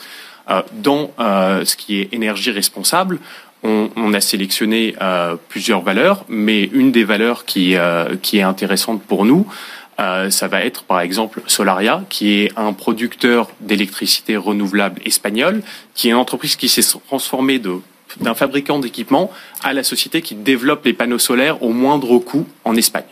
Ensuite, préservation du capital terrestre. On a sélectionné une société qui s'appelle VAU. VAU est le leader, par exemple, des traitements des eaux usagées. C'est norvégien, c'est ça? Exactement. Et c'était le leader des traitements des eaux usagées et des déchets sur les bateaux, mm. notamment les bateaux de croisière. Et puis, ils ont commencé à faire de la revalorisation des déchets, ce qu'on appelle le waste to energy, transformer des déchets en énergie. Et puis, ils se sont rendus compte qu'il y avait potentiellement des, des applications industrielles. Et donc, ils ont fait l'acquisition d'une société française qui s'appelait Etia et qui leur a permis maintenant de développer ces technologies dans des entreprises qui, par exemple, un fabricant de chocolat suisse qui, avec ses déchets alimentaires, va créer de l'énergie et donc réduire ses émissions de CO2 in fine. Et dans le transport efficient, on a fait le choix d'Alstom, hmm. société française bien connue. Hmm. Et en fait, pourquoi Alstom? Pourquoi Alstom? Parce, que, c'est une société qui existe depuis depuis très longtemps, bien entendu. Depuis très longtemps. Euh, bien bien connue des, des usagers, bon, des trains, des métros. Bien sûr. Alors, il y a deux Parce choses. Parce que tout d'un coup, ça devient une valeur. Euh, Parce que le ferroviaire est en, est en pleine accélération. Prenons l'exemple de l'Autriche. Euh, L'Autriche, euh, quand ils ont lancé leur plan de sauvegarde des sociétés, euh, des compagnies aériennes, Austrian Airlines, pour avoir droit en fait aux aides gouvernementales, a dû abandonner les vols intérieurs au profit du train. Hmm. Et en fait, il y a une accélération de la tendance pour le ferroviaire, car moins émetteur de CO2. Mais Alstom a un autre, euh, un autre joyau pour nous, qui est que Alstom aujourd'hui est le seul fabricant de trains qui fonctionne à hydrogène. Et l'hydrogène pour les trains, c'est extrêmement positif parce que d'une part, ça permet de, de régler les problèmes d'intermittence. En Allemagne, typiquement Alstom, Allemagne du Nord, beaucoup d'éoliennes qui tournaient à vide la nuit, elles servent à fabriquer de l'hydrogène cet hydrogène va venir alimenter les trains d'Alstom et la propriété de l'hydrogène est extrêmement intéressante. Je parle de l'hydrogène vert, bien sûr. C'est qu'en fait, cet hydrogène vert... Parce que pour faire de l'hydrogène, parfois, il faut, faut, pas mal d'énergie aussi. Hein. il faut pas mal d'énergie. En, en, le faisant avec du renouvelable la nuit, il y a un point positif. Et en fait, à taille équivalente, la pile à hydrogène du train Alstom a une autonomie de 1000 km. L'équivalent en batterie vous donne 80 km d'autonomie. Pour pallier à ce problème, il faudrait un wagon de TGV de batterie conventionnelle. On va laisser la parole un peu à, à Philippe Parguet. Euh, chez, chez Norcia, justement, euh, vos, vos, vos, clients, ils sont demandeurs de, de quel type de, de produits pour investir ISR alors en fait, on a retravaillé complètement notre gamme euh, de, de, de fonds hein, et on en a rajouté une petite trentaine dans tous nos contrats d'assurance vie et en compte titre aussi, euh, dont les fonds de chez vous d'ailleurs. euh, donc en fait, on, on a donné plusieurs thématiques. Globalement, l'investissement aujourd'hui va plus sur euh, sur des fonds qui sont euh, d'exclusion. C'est-à-dire que je veux pas d'armement, je veux pas de tabac, euh, je veux pas, je veux pas d'énergie carbonée, je veux pas d'énergie carbonée ouais. ou ce genre de choses. Donc en fait, c'est les fonds d'exclusion et la plupart des la plupart des, investissements vont sur ce type de fonds. Hein. Je peux en citer quelques-uns, euh, type comme Gesmond, Renaissance Europe ou Tikeo. Euh, après, on voit de plus en plus que l'investisseur, enfin ou l'épargnant, il a besoin de donner du sens à son épargne et euh, ceux qui ont un vrai impact sur euh, l'écologie ou sur le, monde écologique du manière générale euh, prennent tout leur sens. Donc en fait, il y a de plus en plus de fonds thématiques qui sont qui sont recherchés dans les allocations d'actifs. Donc en fait, on passe du global et de plus en plus vers le, le micro. Alors thématique quoi, le climat, qu'est-ce qu'il y a d'autre Tout à fait, le climat, l'eau, traitement des déchets. Il y a un fonds de chez Pictet qui est qui est un ancien fonds euh, qui est bien connu dans, dans le domaine. Et euh, il cherche Water, années hein. 60. Ouais, c'est ça. C'est un classique effectivement. Ouais. Mmh, tout à fait. Ouais. Et alors donc, ce qui est intéressant euh, par rapport à ça aussi, c'est que euh, là, on a parlé de SG euh, beaucoup sur la partie fonds, commun de placement, mmh. hein, donc la partie gestion financière. Mais ce qui est intéressant, c'est que ben c'est comme tout, hein, c'est un cercle vertueux. Donc maintenant, on commence à en entendre parler sur la partie immobilière aussi, avec l'investissement sur les SCPI, parce que bon il y a des SCPI maintenant euh, labellisés ISR. Ah, c'est tout nouveau. C'est ouais, tout nouveau. Effectivement, c'est depuis quelques semaines ou euh, peut-être même Pourquoi on n'y a pas pensé avant Ben, je sais pas. Euh, il faut le temps que ça se fasse. après, bon, l'immobilier, que... on peut se dire voilà, bon, c'est des immeubles et tout, mais pourquoi, quel, pourquoi est-ce que c'est concerné par par l'ISR Alors, c'est particulièrement concerné dans le sens où ça fait partie des investissements qui sont certainement les plus polluants. Il euh, faut construire un immeuble, il faut le chauffer. Euh, il y a des départitions de chaleur. Ah, le chauffage. Donc, euh, ouais, tout à fait. Ouais. Chauffage. Hein. Donc, euh, donc du coup, c'est un label qui arrive. Il y a trois SCPI qui qui ont été labellisés ISR. il y a ISR il y a quelques semaines, dont Norma Faire Invest, hein, que je voudrais citer parce qu'ils font partie des pionniers. C'est des gens qui ont une vraie conviction là-dessus. Et puis on commence à démarrer aussi sur d'autres types de supports, comme les produits structurés aussi. Voilà, pour l'instant, ça reste encore un peu léger, mais euh, ça avance. Et alors, vous avez des accords avec des, des assureurs français, euh, luxembourgeois aussi, je crois. Vous, vous travaillez avec la financière de l'échiquier. Ouais, tout à fait. Alors, globalement, ouais, dans mon métier, c'est que je vais, euh, j'ai plusieurs assureurs avec lesquels, avec lesquels je vais travailler. Je vais utiliser comme dépositaire quelque part, ou j'ai aussi des dépositaires en compte titre, donc suivant l'enveloppe fiscale. Et avec eux, je vais travailler sur la constitution d'offres. Donc, du coup, on va référencer les fonds. Voilà, on peut créer des mandats aussi. C'est-à-dire que soit le client, il a euh, il se fait conseiller par son conseiller financier euh, indépendant. Il a, alors ce qui est bien, c'est que les contrats sont en architecture ouverte, donc ils ont euh, beaucoup de choix. Mais le conseiller financier indépendant va les aider dans le choix des fonds à l'intérieur du contrat, ou va les conseiller. Ou alors, si effectivement ils ont ils n'ont pas forcément envie de faire ce genre de choses. On peut le déléguer aussi à une société de gestion qui, elle, de par son expertise, va faire les choix et va arbitrer dans les contrats en lieu et place du client. Donc c'est un partenariat qu'on a monté avec la financière de l'échiquier et dont on est particulièrement ravi. Donc l'ISR, apparemment, euh, c'est le moment parce que bon, tout le monde s'y met et que l'offre euh, est importante. Mais combien de temps ça peut ça peut durer, euh, Bassel? C'est un phénomène de mode ou c'est là pour durer? Alors c'est clairement. Vous allez me dire c'est là pour durer, c'est clair. Non, mais c'est clairement là pour durer. Alors il y a toujours des sceptiques qui vont vous dire que en fait c'est une lubie de bobo parisien qui aime bien le quinoa, mais la, la logique des flux est complètement différente. Si on c'est renouvelable le quinoa, ouais. C'est plutôt renouvelable. On peut investir là-dessus au travers de, de, fonds. Vous parlez du bio tout à l'heure. Alors le quinoa pur et dur pas encore, mais euh, mais mais en fait euh, si, si on, on, prend juste la logique de flux, on mm. prend à, à novembre en fait les flux positifs dans la catégorie ESG était d'environ 125 milliards de dollars. Contre Là, vous parlez dans le monde entier. Dans le monde entier, gestion active et passive inclus, contre des outflows pour la catégorie action de 120 milliards de dollars.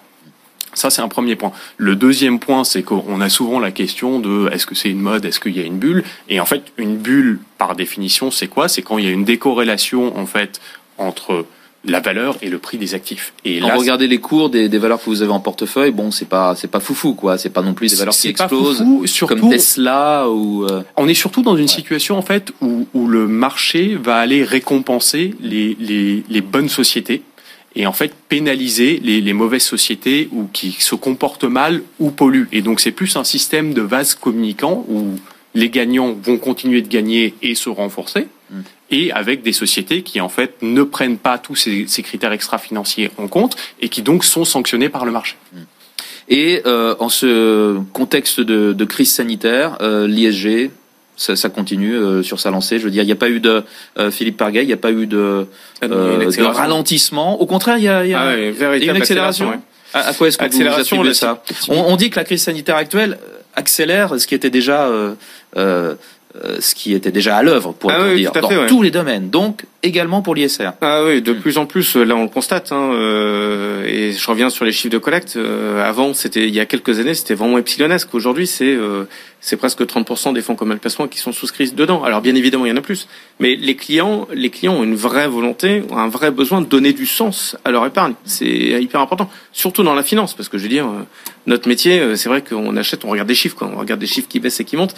Et en fait, à partir du moment où il y a du sens, qui est, il y a du sens dans ces investissements, c'est un vrai vrai besoin.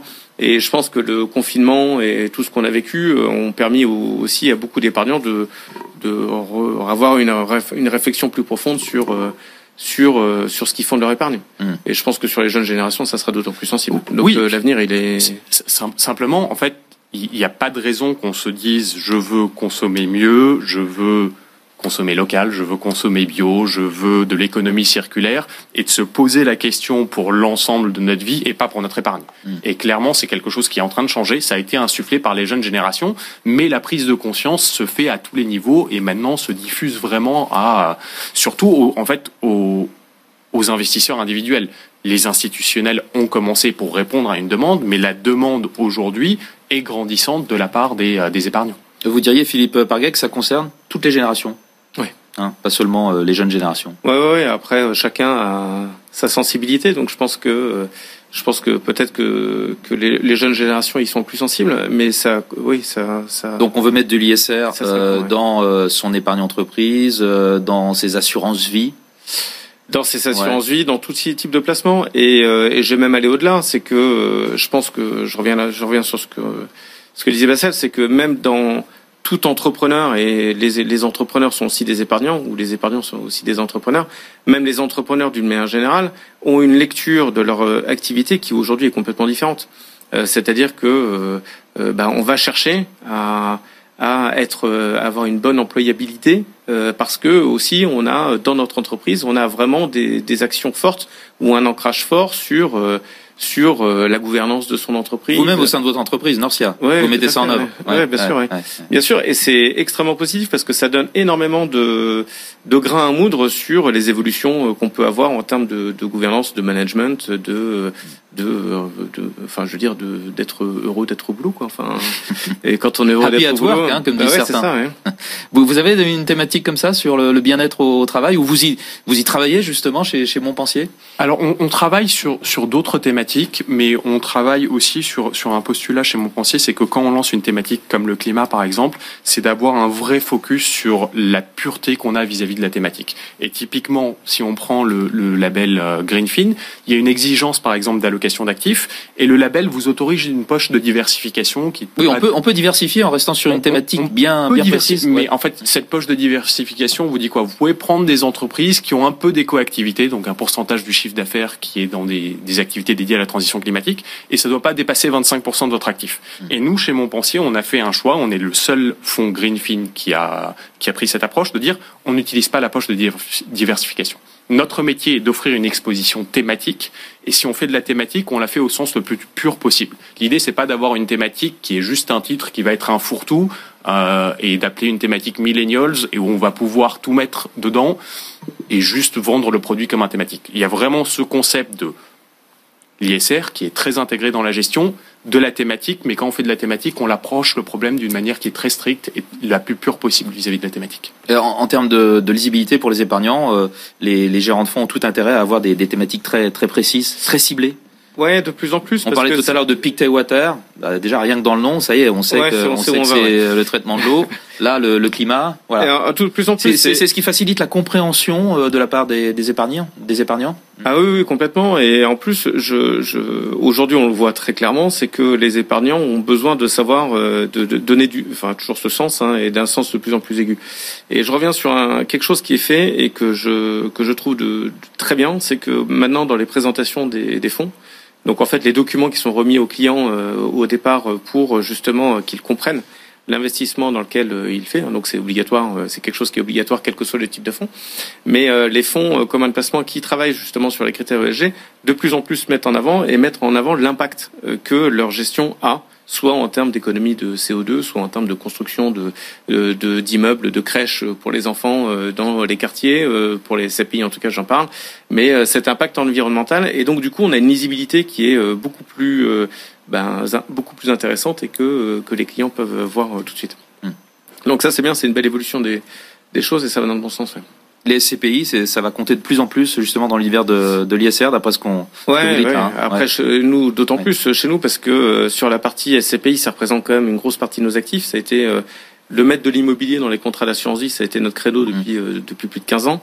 Donc aujourd'hui, c'est un, c'est un actif qui doit, qui doit aussi faire son, sa part qui doit faire sa part, sa part du Ça part du boulot. Bah merci, ce sera le mot de la fin. Merci euh, messieurs d'avoir euh, participé à cette euh, table ronde, cet atelier débat sur donc l'ISR Philippe Parguet, directeur général de Norcia et Bassel Chougari, gérant action européenne et thématique chez Montpensier Finance et gérant donc de M Climate Solution. Merci à vous de nous avoir suivis. À suivre toujours dans cette journée spéciale patrimoine et placement BFM Business, un nouvel atelier débat autour de l'assurance vie luxembourgeoise. À tout de suite.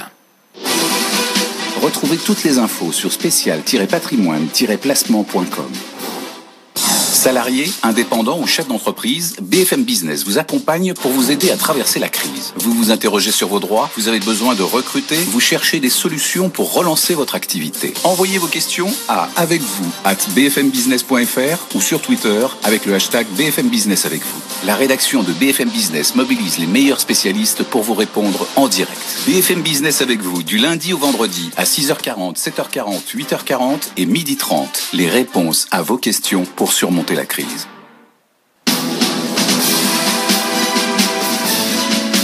Journée spéciale patrimoine et placement sur BFM Business. On parle de l'assurance vie à présent. Alors l'assurance vie, bien entendu, euh, tout le monde euh, connaît, c'est un grand classique, le placement préféré des Français avec euh, l'immobilier notamment. Mais à côté des contrats les plus courants que l'on trouve en France, il y a les contrats d'assurance vie luxembourgeois ou l'assurance vie luxembourgeoise, également accessible aux épargnants français. Alors à quels, quels sont plutôt les avantages de ce type de placement? À qui s'adresse-t-il? On voit cela avec nos trois invités, toujours hein, dans le cadre de cette journée spéciale patrimoine et placement BFM j'ai nommé David Limman. Bonjour. Bonjour. Vous êtes directeur de la distribution et de l'innovation, responsable du marché français de Lombard International Assurance. Un petit mot de Lombard International oui, Lombard International Assurance, c'est une compagnie d'assurance vie luxembourgeoise installée à Luxembourg.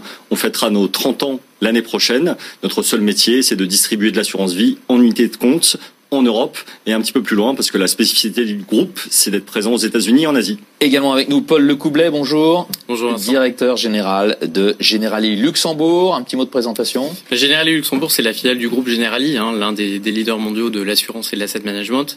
Euh, entité créée en 2012, euh, Generali Luxembourg est dédiée à la clientèle high net worth pour des contrats d'assurance vie et de capitalisation. Et également autour de cette table, Maël Toledano. Bonjour Maël. Bonjour. Vous, vous êtes country manager de Willins, un luxembourgeois. Exactement, hein, Willins, c'est le seul acteur purement luxembourgeois détenu ah par des luxembourgeois et qui n'opère qu'à partir du, Luxembourg. Alors je dirais que nous, notre particularité, c'est que nous sommes privés, mmh. donc euh, détenus par des familles luxembourgeoises depuis 1922. Euh, Très bien. Maintenant que les présentations sont faites, je rappelle aux internautes qui nous regardent, qui peuvent bien entendu vous poser toutes les questions par le chat et ce sont vos collaborateurs euh, en fonction euh, de la personne à laquelle est adressée la, question qui y répondront. On commence cet atelier euh, débat avec les, bah, les caractéristiques de ces assurances vie luxembourgeoises. De quoi parle-t-on au juste? Paul, tout d'abord, pourquoi placer son accent, son argent au Luxembourg bah, tout d'abord, euh, la, sécurité. Hein. Hmm. Trois raisons, trois raisons à cela. La première, euh, le pays. Hein. Le Luxembourg est l'un des pays qui est noté triple A, l'un des dix pays dans le monde. Hein. C'est notamment dû à son endettement public, hein, c'est environ 25% du PIB. 25%, 25 ah du PIB. Et puis une stabilité hein, économique, politique et fiscale. Ensuite, il y a les mécanismes propres à l'assurance. Hein. Euh, on parle beaucoup du triangle de sécurité. Le triangle de sécurité, c'est le triangle formé par le régulateur luxembourgeois, le commissariat aux assurances, la compagnie et la banque dépositaire qui permet une ségrégation des actifs entre les actifs du souscripteur et les actifs de la compagnie. Et ça en France, euh, c'est pas le cas? Alors ça en France, ça, n'est pas le cas. Hmm. Également une différence importante, c'est ce qu'on appelle le super privilège, euh, qui confère aux souscripteurs le, statut de créancier de premier rang En France, on parle de créancier chirographaire, c'est-à-dire créancier simple. Enfin, il y a un dernier élément, c'est la solvabilité, la solvabilité des assureurs, qui euh, est bien supérieure au seuil euh, requis euh, par solvabilité 2. Par exemple, chez Géraldine Luxembourg, c'est 273% à date. Donc sécurité renforcée dans, tous les sens du terme. le, Luxembourg. David Liman, ça veut dire que quand on place son argent au Luxembourg, on échappe au fisc français? Alors ce, ce, serait trop beau, en tout cas ce serait, ce serait, ce serait connu et ça renforcerait nos, nos succès. Euh, non. Euh, Donc c'est une idée reçue. Hein. C'est tout à fait une idée reçue. Euh, on n'échappe pas à l'impôt. Euh, ou, euh, qu'on doit le payer, euh, que ce soit en France ou, ailleurs, parce que le, contrat luxembourgeois se destine à des épargnants qui sont euh, plus nombreux que les épargnants français. en revanche, il y a un principe qui est une des forces également du contrat luxembourgeois, c'est que pour un contrat qui est émis par une entreprise ayant son siège à Luxembourg, le contrat profite d'une neutralité fiscale. C'est-à-dire que le Luxembourg ne va pas facturer un impôt euh, sur les rachats, sur le dénouement euh, du contrat, mais l'impôt qui est dû sera bien l'impôt qui doit être payé, l'impôt du pays de résidence euh, du souscripteur. C'est toujours la règle, hein. on est imposé dans le pays dans lequel on est résident fiscal. Tout à ça, fait. ne change pas. Où cette agilité, cette, cette force de la neutralité fiscale luxembourgeoise renforce le contrat, c'est que dès lors vous allez pratiquer ce contrat auprès de familles fortunés, internationales, mobiles, et que leur fiscalité de résidence peut être amenée à évoluer de par leur mobilité. Si demain un client résident français déménage en Italie euh, et doit procéder à un rachat, le Luxembourg, la compagnie d'assurance vie luxembourgeoise appliquera cette neutralité fiscale. L'impôt dû sera l'impôt italien au moment du rachat ou du dénouement du contrat. Donc on a cette optimisation euh, autour de la fiscalité des rachats et du fonctionnement du contrat. de double imposition. Hein. Exactement. Euh, Maël Toledano, pourquoi euh, le Luxembourg a créé ces assurances-vie à côté des assurances-vie françaises par Alors, il faut se replacer en 1991, c'est la création de la libre prestation de services, c'est la possibilité à partir d'un pays européen de proposer ces solutions aux membres des autres pays européens. Et donc le Luxembourg, euh, bah, en 1991, regardez ce qui se faisait un peu dans les autres pays. Ah donc ça n'existait pas avant 1991 Il n'y avait pas hein, d'assurance vie, euh, l'assurance vie telle qu'on la connaît aujourd'hui n'existait pas. Donc ils ont regardé ce qui se faisait dans les autres pays, ils ont essayé de copier ce qu'il y avait de bien dans les autres pays, et ils ont essayé d'optimiser ce qu'il y avait un peu de moins bien. Alors par exemple, ce qu'il y avait de bien, c'était le principe de l'assurance vie. Ce qu'il y avait d'un peu moins bien, bah, c'était justement la mutualisation euh, qui avait existé dans, depuis les années 60, où on mettait tout en commun pour mutualiser le risque et mutualiser les investissements on se rendait compte que dans les années 90, mutualiser le risque, euh, c'était moins porteur. Et donc le Luxembourg a décidé de, faire du sur-mesure. Alors au Luxembourg, on parle beaucoup de tailor-made solution. Donc on fait vraiment du sur-mesure. Donc c'est un compte par client avec une gestion par client. C'est vraiment euh, ce, qui, ce, qui est, ce qui est à la naissance de, de, nos solutions actuelles. Mmh. et pas de, mutualisation. Euh, on, va voir les, caractéristiques hein, de ces assurances vie luxembourgeoises. Tout d'abord, David Limman, ce qu'elles apportent par rapport aux françaises en termes de choix d'investissement. Eh ben, pour reprendre les, propos de Maël, et c'est un point important, c'est que cette très haute customisation, ce sur-mesure qu'on retrouve dans le contrat luxembourgeois, s'appuie sur une structure du contrat qui est différente de celle qu'on la connaît en France, par exemple. On ne retrouve pas euh, uniquement euh, des parts de fonds externes ou de PCVM, euh, on retrouve notamment des fonds dédiés donc sous différentes formes. Euh, le fonds interne dédié, qui est un, mandat discrétionnaire confié à une société de gestion, euh, qui va être géré en fonction du profil de risque du client et en adéquation avec ce même profil de risque. On peut retrouver un, autre fonds dédié qui est le FAS, où là le souscripteur va avoir le choix des actifs sous-jacents. il va pouvoir être conseillé par son courtier ou son conseiller en investissement. Donc c'est ce fonctionnement autour d'une unité de compte dédiée au client suitable, donc en adéquation avec ses objectifs et son profil de risque. Ah, ça peut aussi être le cas en France. Hein. Alors, oui, ce qui va justement faire en sorte que euh, Alors, pas tout à fait. ce dans quoi euh, est investi euh, l'argent du, souscripteur est en, est en phase avec ce qu'il attend. Alors, hmm. indéniablement, parce que l'adéquation euh, des, des, besoins, des profils de risque avec les sous-jacents euh, sont évidemment des composantes euh, pour tous les contrats d'assurance vie, hmm. puisque c'est ce que nous dit une directive qui est maintenant européenne, qui est la directive sur la distribution des produits d'assurance, la DDA. mais ce qui va néanmoins changer d'un point de vue luxembourgeois, c'est que nos unités de compte, donc ce FID, ce fonds interne dédié ou ce, ce FAS, ce fonds d'assurance spécialisé, s'appuie sur un univers d'investissement, qui est un univers d'investissement qui est défini par le régulateur luxembourgeois, le commissariat aux assurances, et qui propose un univers d'investissement de sous-jacents beaucoup plus vaste que euh, la majorité des contrats, parce qu'on y retrouve tant euh, des titres vifs, euh, actions ou obligations, tout un tas de fonds traditionnels, euh, alternatifs, et également, euh, et on en reparlera, je pense, plus tard, euh, des fonds à liquidité réduite, voire illiquide. Mmh. Donc on a un accès au marché de l'investissement qui est beaucoup plus Ce large. qui permet de faire du sur-mesure Depuis Luxembourg, plus euh, tout à fait. depuis, euh, depuis le Luxembourg. Euh, Maël Toledano, euh, quelle garantie par rapport aux Françaises? Ça aussi, il y a une, là, là, il y a une différence hein, importante. C'est un vrai argument euh, qui plaide en faveur du Luxembourg, hein, la garantie. Encore une fois, en, en 91, euh, quand euh, le Luxembourg s'est lancé dans l'assurance vie, ils ont essayé également d'optimiser euh, la sécurité pour le, pour le souscripteur. Alors elle se positionne sur différents points, notamment... Alors, on rappelle en France, hein, c'est 70 000 euros euh, quand il y a euh, une faillite de l'assureur. hein, c'est Tout ça à fait, mais via une entité euh, qui pèse un peu moins de 3 milliards.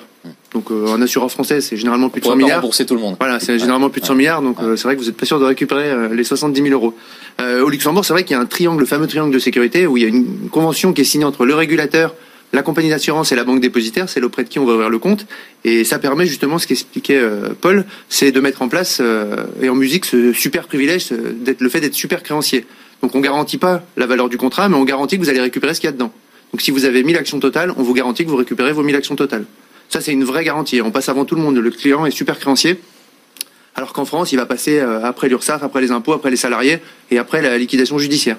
Il y a un deuxième axe euh, dont on parle depuis quelques années, c'est la loi Sapin 2 notamment. Alors tous les assureurs ne sont pas traités euh, sur le même plan, euh, mais c'est vrai qu'au Luxembourg, quand vous investissez Alors, en loi Sapin 2, c'est-à-dire que s'il y a vraiment un gros problème systémique, bah, on peut pas se faire rembourser tout de suite. Il faut attendre quoi 6 mois? Euh, ça peut aller de parle 3 à sur 6 une mois. De vie 3 à 6 française. mois. Alors, c'est pas une En mauvaise cas de loi. crise majeure. En cas de crise majeure. C'est pas une mauvaise loi, la loi Sapin 2, elle est là pour protéger les épargnants. Euh, donc c'est pas une mauvaise loi. Seulement, euh, quand on est épargnant, euh, si on vous refuse de récupérer vos, vos fonds pendant une période allant jusqu'à 6 mois, c'est pas une très bonne nouvelle, hein, forcément. Donc au Luxembourg, la plupart des assureurs ne sont pas concernés par cette loi Sapin 2. Quand on investit en unité de compte, on n'est pas impacté par cette loi. Et c'est vrai que quand vous mettez en parallèle le mécanisme du triangle de sécurité plus le fait de ne pas être concerné par la loi Sapin 2, eh ben, c'est quand même assez rassurant. Paul Lecoublet, grande question pour vous. Quand on écoute ça, on se dit, bah super, j'ai 10 000 euros, euh, je vais euh, l'investir en assurance vie luxembourgeoise. Le problème, c'est que le, ticket, le ticket d'entrée, euh, il est élevé quand même. Hein. Qui s'adresse ces, ces assurances vie luxembourgeoises? Bah, excellente question. On, on l'a vu, hein, le, le contrat luxembourgeois, c'est un contrat sur mesure. Donc sur mesure, ça, dit, ça veut dire souvent dire haut de gamme en fait. Et ce contrat haut de gamme, en fait, il s'adresse à euh, ce qu'on appelle une clientèle à fort potentiel d'investissement. Donc c'est même très haut de gamme. C'est même très haut de gamme.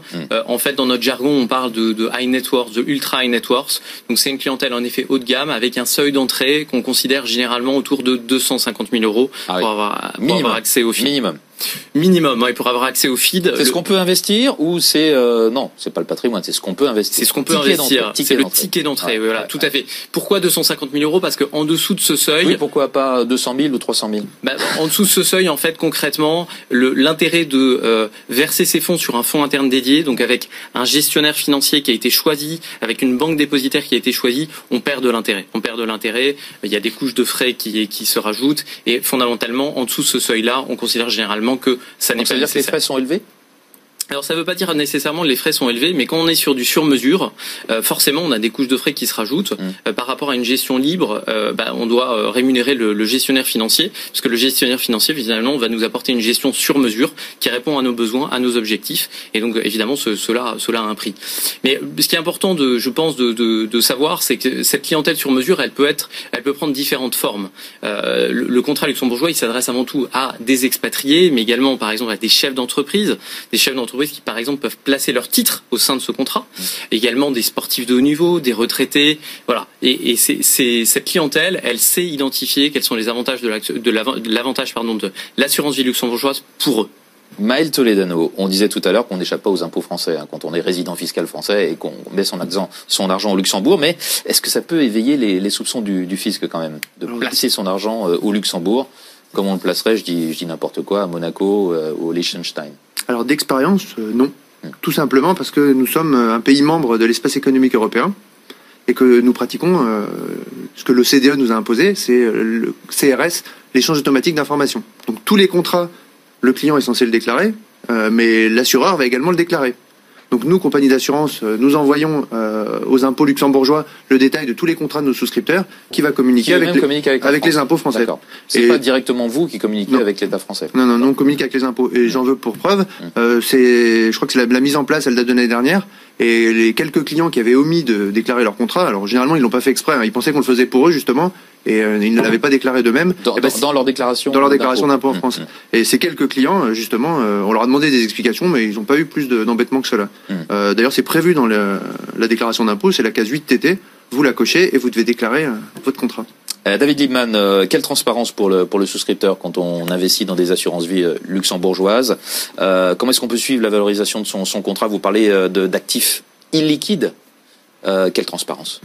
Et puis, pour ce qui est des frais aussi, parce qu'on parlait des frais tout à l'heure. C'est un bon point. J'allais rebondir sur le, le, le, le point de, de Paul pour continuer d'a- d'abattre quelques préjugés. Non, l'assurance vie luxembourgeoise euh, n'est n'est pas forcément plus chère, même si elle se destine à une clientèle euh, plus fortunée. Euh, il faut bien savoir que ces clients-là sont souvent les plus exigeants euh, et réclament de bien comprendre euh, ce, euh, ce qu'ils vont payer. Donc on a euh, dans les contrats luxembourgeois, euh, oui, euh, des, des frais euh, qui sont différents des enveloppes classiques que je, enfin des enveloppes françaises, où on a souvent un agrégat euh, des frais euh, au sein du contrat d'assurance vie. Euh, ici, on a une transparence avec des poches qui sont liées à l'administration du contrat, à la rémunération du courtier, le distributeur qui est responsable du conseil au sein du contrat d'assurance vie, des frais pour la société de gestion qui va gérer le mandat du fonds interne dédié, ceux de la banque dépositaire. Donc on a en effet différentes poches, donc on a plus de, de, de tickets de frais. En revanche, la somme de ces frais euh, En qui sont proportion de ce qu'on investit. qui sont rendus transparents euh, ne, sont pas forcément plus chers finalement que lorsque l'on a un, un, un frais de gestion administrative du contrat qui agrège l'ensemble de ces mêmes charges, mais sans avoir la décomposition. Il faut savoir que le sens de la réglementation, qu'elle soit européenne, donc celle qui s'applique à Luxembourg, mais celle qui s'applique également en France, euh, va de plus en plus dans le sens de cette transparence, que ce soit euh, les rémunérations, les frais euh, qui sont facturés aux clients. On, on- on parlait tout à l'heure euh, de, de comment est-ce qu'on cherche à protéger l'épargnant.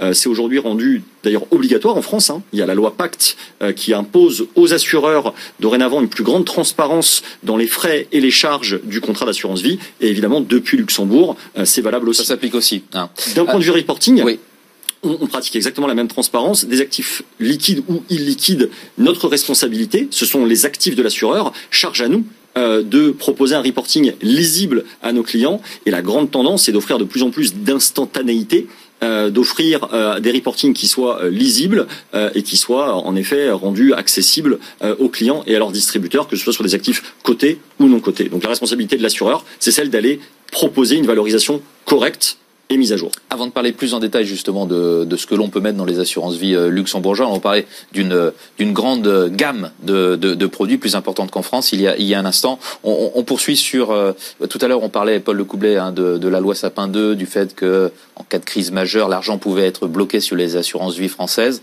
Euh, comment est-ce qu'on récupère son argent euh, quand on le place au, au Luxembourg et qu'on en a besoin, indépendamment de des crises qui- des crises qui peuvent arri- arriver? Alors déjà, Sapin 2, euh, juste pour revenir sur ce point, ça s'adresse vraiment à une hausse brutale des taux. Donc il faut, euh, pour rassurer aussi euh, les, les clients à l'heure actuelle, c'est pas ce qui se profile. C'est voilà, c'est pas du tout ce qui se profile. Ça c'est un premier élément.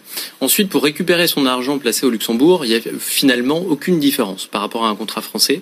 Euh, il y a. C'est pas plus long. Non, c'est pas plus long et, plus compliqué. Alors on, on peut on, on peut éventuellement y penser parce que dans certains cas, lorsqu'on est sur un, un feed par exemple, on place son argent dans une banque dépositaire et cette banque dépositaire n'est pas forcément en France.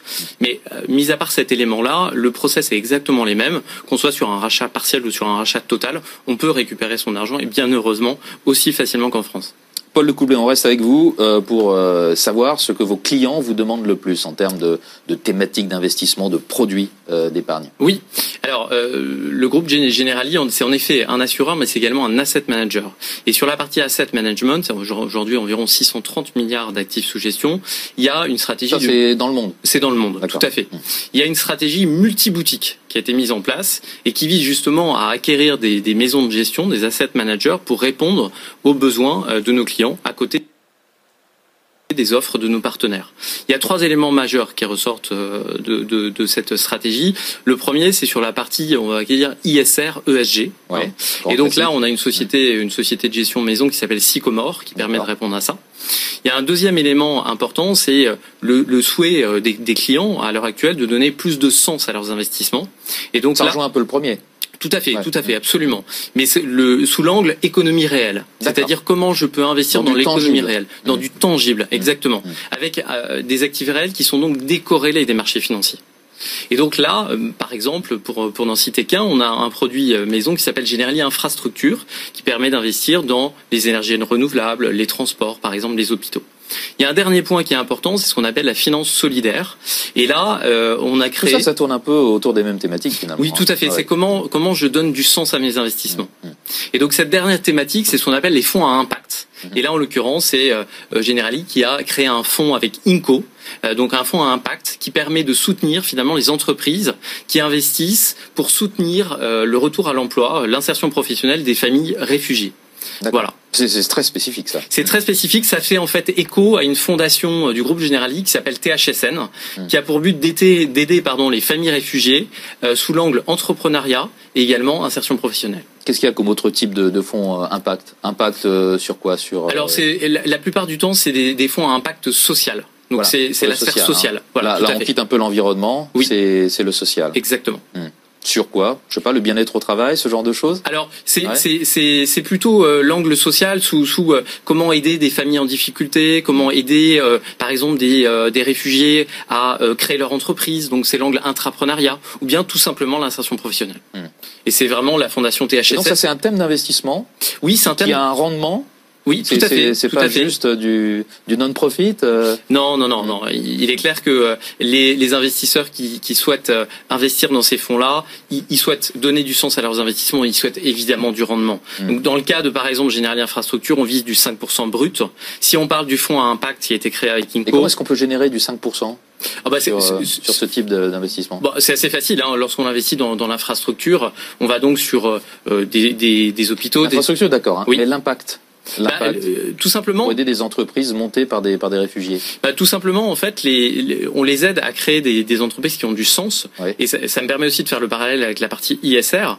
Par exemple, pendant la crise du Covid, on s'est aperçu que les fonds ISR, eh bien, ils avaient été plus résilients que la moyenne des autres fonds. Donc, on s'aperçoit que ces thématiques-là, non seulement elles ont du sens, mais elles permettent très souvent d'avoir du rendement de- de- dans des périodes difficiles. Euh, Maël Toledano, vous euh, vous orientez vos euh, vos clients vers quel type de Alors c'est vrai que nous, sommes un pur acteur euh, assurantiel, donc euh, on donne pas de conseils euh, en, sous, sous quelque forme, que ce soit en type d'investissement. Alors il faut savoir qu'on travaille avec 350 Les sociétés de retours que gestion. vous avez, alors, voilà, ce que j'allais vous dire. intéresse plutôt donné les clients ce que je vois passer, d'investissement, je vois- voilà. ce que je vois plutôt passer. On travaille avec 350 sociétés de gestion et c'est vrai que bah, clairement hein, il y, a, il y a des phénomènes de mode. hein. Il y a quelques années on était sur l'obligataire. Euh, ensuite, on est passé sur les produits structurés. Il y a encore un peu de produits structurés, mais aujourd'hui, la vraie tendance, c'est le private equity. Et donc, le private equity, alors dans, le fantasme collectif, c'est investir dans des, des petites sociétés, dans les startups. Euh, aujourd'hui, le private equity, c'est plutôt l'immobilier, hein, clairement. Donc, euh, l'immobilier sous différentes euh, formes, alors soit sous forme de fonds, donc FPCR, FCPI, etc. Donc, ce, ce type de fonds-là. Vous avez également beaucoup, aujourd'hui, on voit beaucoup passer d'obligations privées. Donc, ce sont des promoteurs euh, qui lancent des programmes immobiliers et qui font appel à la Toujours dans dette le privée. domaine de l'immobilier. Toujours dans le domaine de l'immobilier. C'est vraiment le, c'est vraiment le, le- le thème du moment. On, doit avoir à peu près trois ou quatre euh, études de fonds par jour en ce moment euh, qui concernent l'immobilier. Pour- Pourquoi c'est le le thème du moment? Pourquoi ça l'était pas il y a- clairement, parce qu'aujourd'hui, les- un an, deux ans, cinq ans? Vais- L'immobilier, je- c'est une une thématique constante depuis plusieurs années maintenant. Certes, certes, certes, mais selon moi, ça n'engage que moi, selon moi, euh, jusqu'à présent, ils étaient plutôt friands, les- la clientèle était plutôt friande de fonds euros. Mm. Et c'est vrai que le fonds euro aujourd'hui, euh, il est moins rassurant, euh, il a un rendement Bah, qui est quand même pas très intéressant, rien, ouais. qui rapporte plus rien, puis en plus les prévisions sont quand même pas très optimistes. Euh, donc aujourd'hui, ils se, ils se rabattent sur euh, une classe d'actifs qu'ils connaissent bien, c'est du tangible, hein, c'est de l'immobilier derrière, et avec un rendement quand même qui est encore, selon moi et selon eux, apparemment de, Mm. de beaux jours devant, devant lui. Et donc c'est vrai qu'aujourd'hui, on est essentiellement euh, sur le- le- le- l'orientation de, de ce type de placement. Alors on voit également de l'ISR, il y a des mandats ISR qui sont mis en place. Mais c'est vrai qu'aujourd'hui, moi, ce qui me, ce qui me, ce qui me choque, bon, je sais pas si c'est un, mot un peu fort, Ce qui vous frappe. mais ce qui me Ce qui frappe exactement, ce qui me frappe, c'est vraiment euh, une demande sur euh, deux demandes sur trois, allez, c'est de l'immobilier. David Limad, qu'est-ce que vous observez? Vous observez la même chose chez, chez Lombard?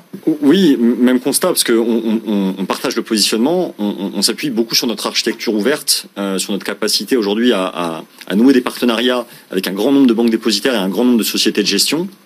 Il y a, on a près de 200 dé- dépositaires euh, agréés en Europe et, un peu plus de 1000 sociétés de gestion partenaires. Alors c'est un chiffre qui est, qui est immense euh, pour constituer euh, une offre ou une allocation d'actifs. En tout cas, ça répond une nouvelle fois à ce besoin de, de sophistication, de surmesure euh, de la part de nos clients, d'aller chercher des gestions euh, de niche très spécifiques, euh, ou alors des, des, gérants qui ont fait leurs preuves au travers de, de, de, mandats très personnalisés pour ces mêmes clients. Donc on est capable de les accueillir au sein de nos enveloppes, et c'est un élément important parce que beaucoup de nos distributeurs sont soit des gérants, donc des grandes banques euh, privées euh, dont euh, l'une de leurs forces, c'est évidemment de proposer des, mandats de gestion, ou alors des allocataires d'actifs qui constituent pour leurs clients des, mandats personnalisés qu'on est également capable d'accueillir sans contrainte ni de référencement, comme on peut retrouver chez, chez certains assureurs, ou de, de contraintes d'éligibilité, parce que depuis Luxembourg, j'en reviens à mon point précédent, on a cet univers d'investissement qui est très large.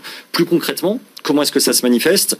En effet, la l'équation reste euh, qui, nous est qui nous est soumise est souvent la même. C'est euh, on veut un placement sécurisé euh, ou tout du moins pas trop volatile, qui dégage un rendement meilleur que le, sans risque, qui est maintenant proche de zéro ou négatif, d'un accès qui est de moins en moins facilité aux actifs généraux.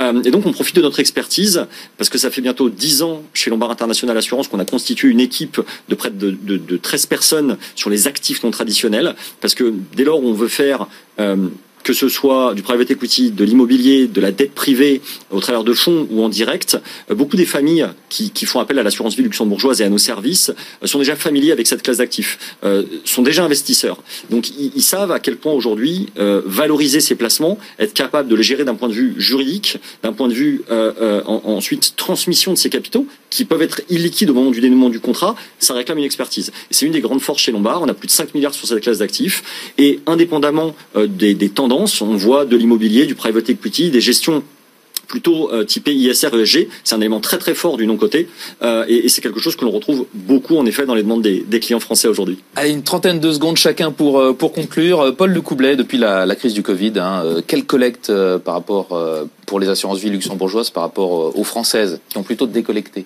Comment ça s'est passé pour les luxembourgeois Peut-être Vincent, il faut juste quand même replacer le, le décor. C'est-à-dire d'un côté, on a l'assurance vie française. En effet, c'est 1753 milliards d'euros aujourd'hui. De l'autre côté, on a l'assurance vie luxembourgeoise, c'est environ 200 milliards d'euros. Et sur ces 200 milliards d'euros, il y a environ 33% qui concernent le marché français. Donc ça fait 66 milliards. Donc ça, c'est un premier élément important. En effet, depuis le début de l'année, on a observé sur le marché français une décollecte. Hein, euh, à aujourd'hui, elle est de l'ordre de 7,3 milliards. C'est-à-dire qu'il y a eu plus de rachats que de, que de collectes. Euh, au Luxembourg, euh, la collecte, en fait, aujourd'hui, elle est en retrait de l'ordre de 33% hein, par rapport à l'année dernière. Euh, il y a une forte disparité entre la partie unité de compte et le fonds euro. Mm. Hein, sur la partie unité de compte, c'est de l'ordre de 11%. Sur la partie fonds euro, c'est de l'ordre de 66%. Et, et qu'est-ce qu'on qu'est-ce qu'on retire de ça? On retire de ça que les épargnants, ils ont compris ils ont compris, on en a parlé un peu tout à l'heure, que le fonds en euros, il était plus en mesure de délivrer sa mm. promesse de rendement. Il reste la garantie en capital et la liquidité, mais plus la promesse de rendement.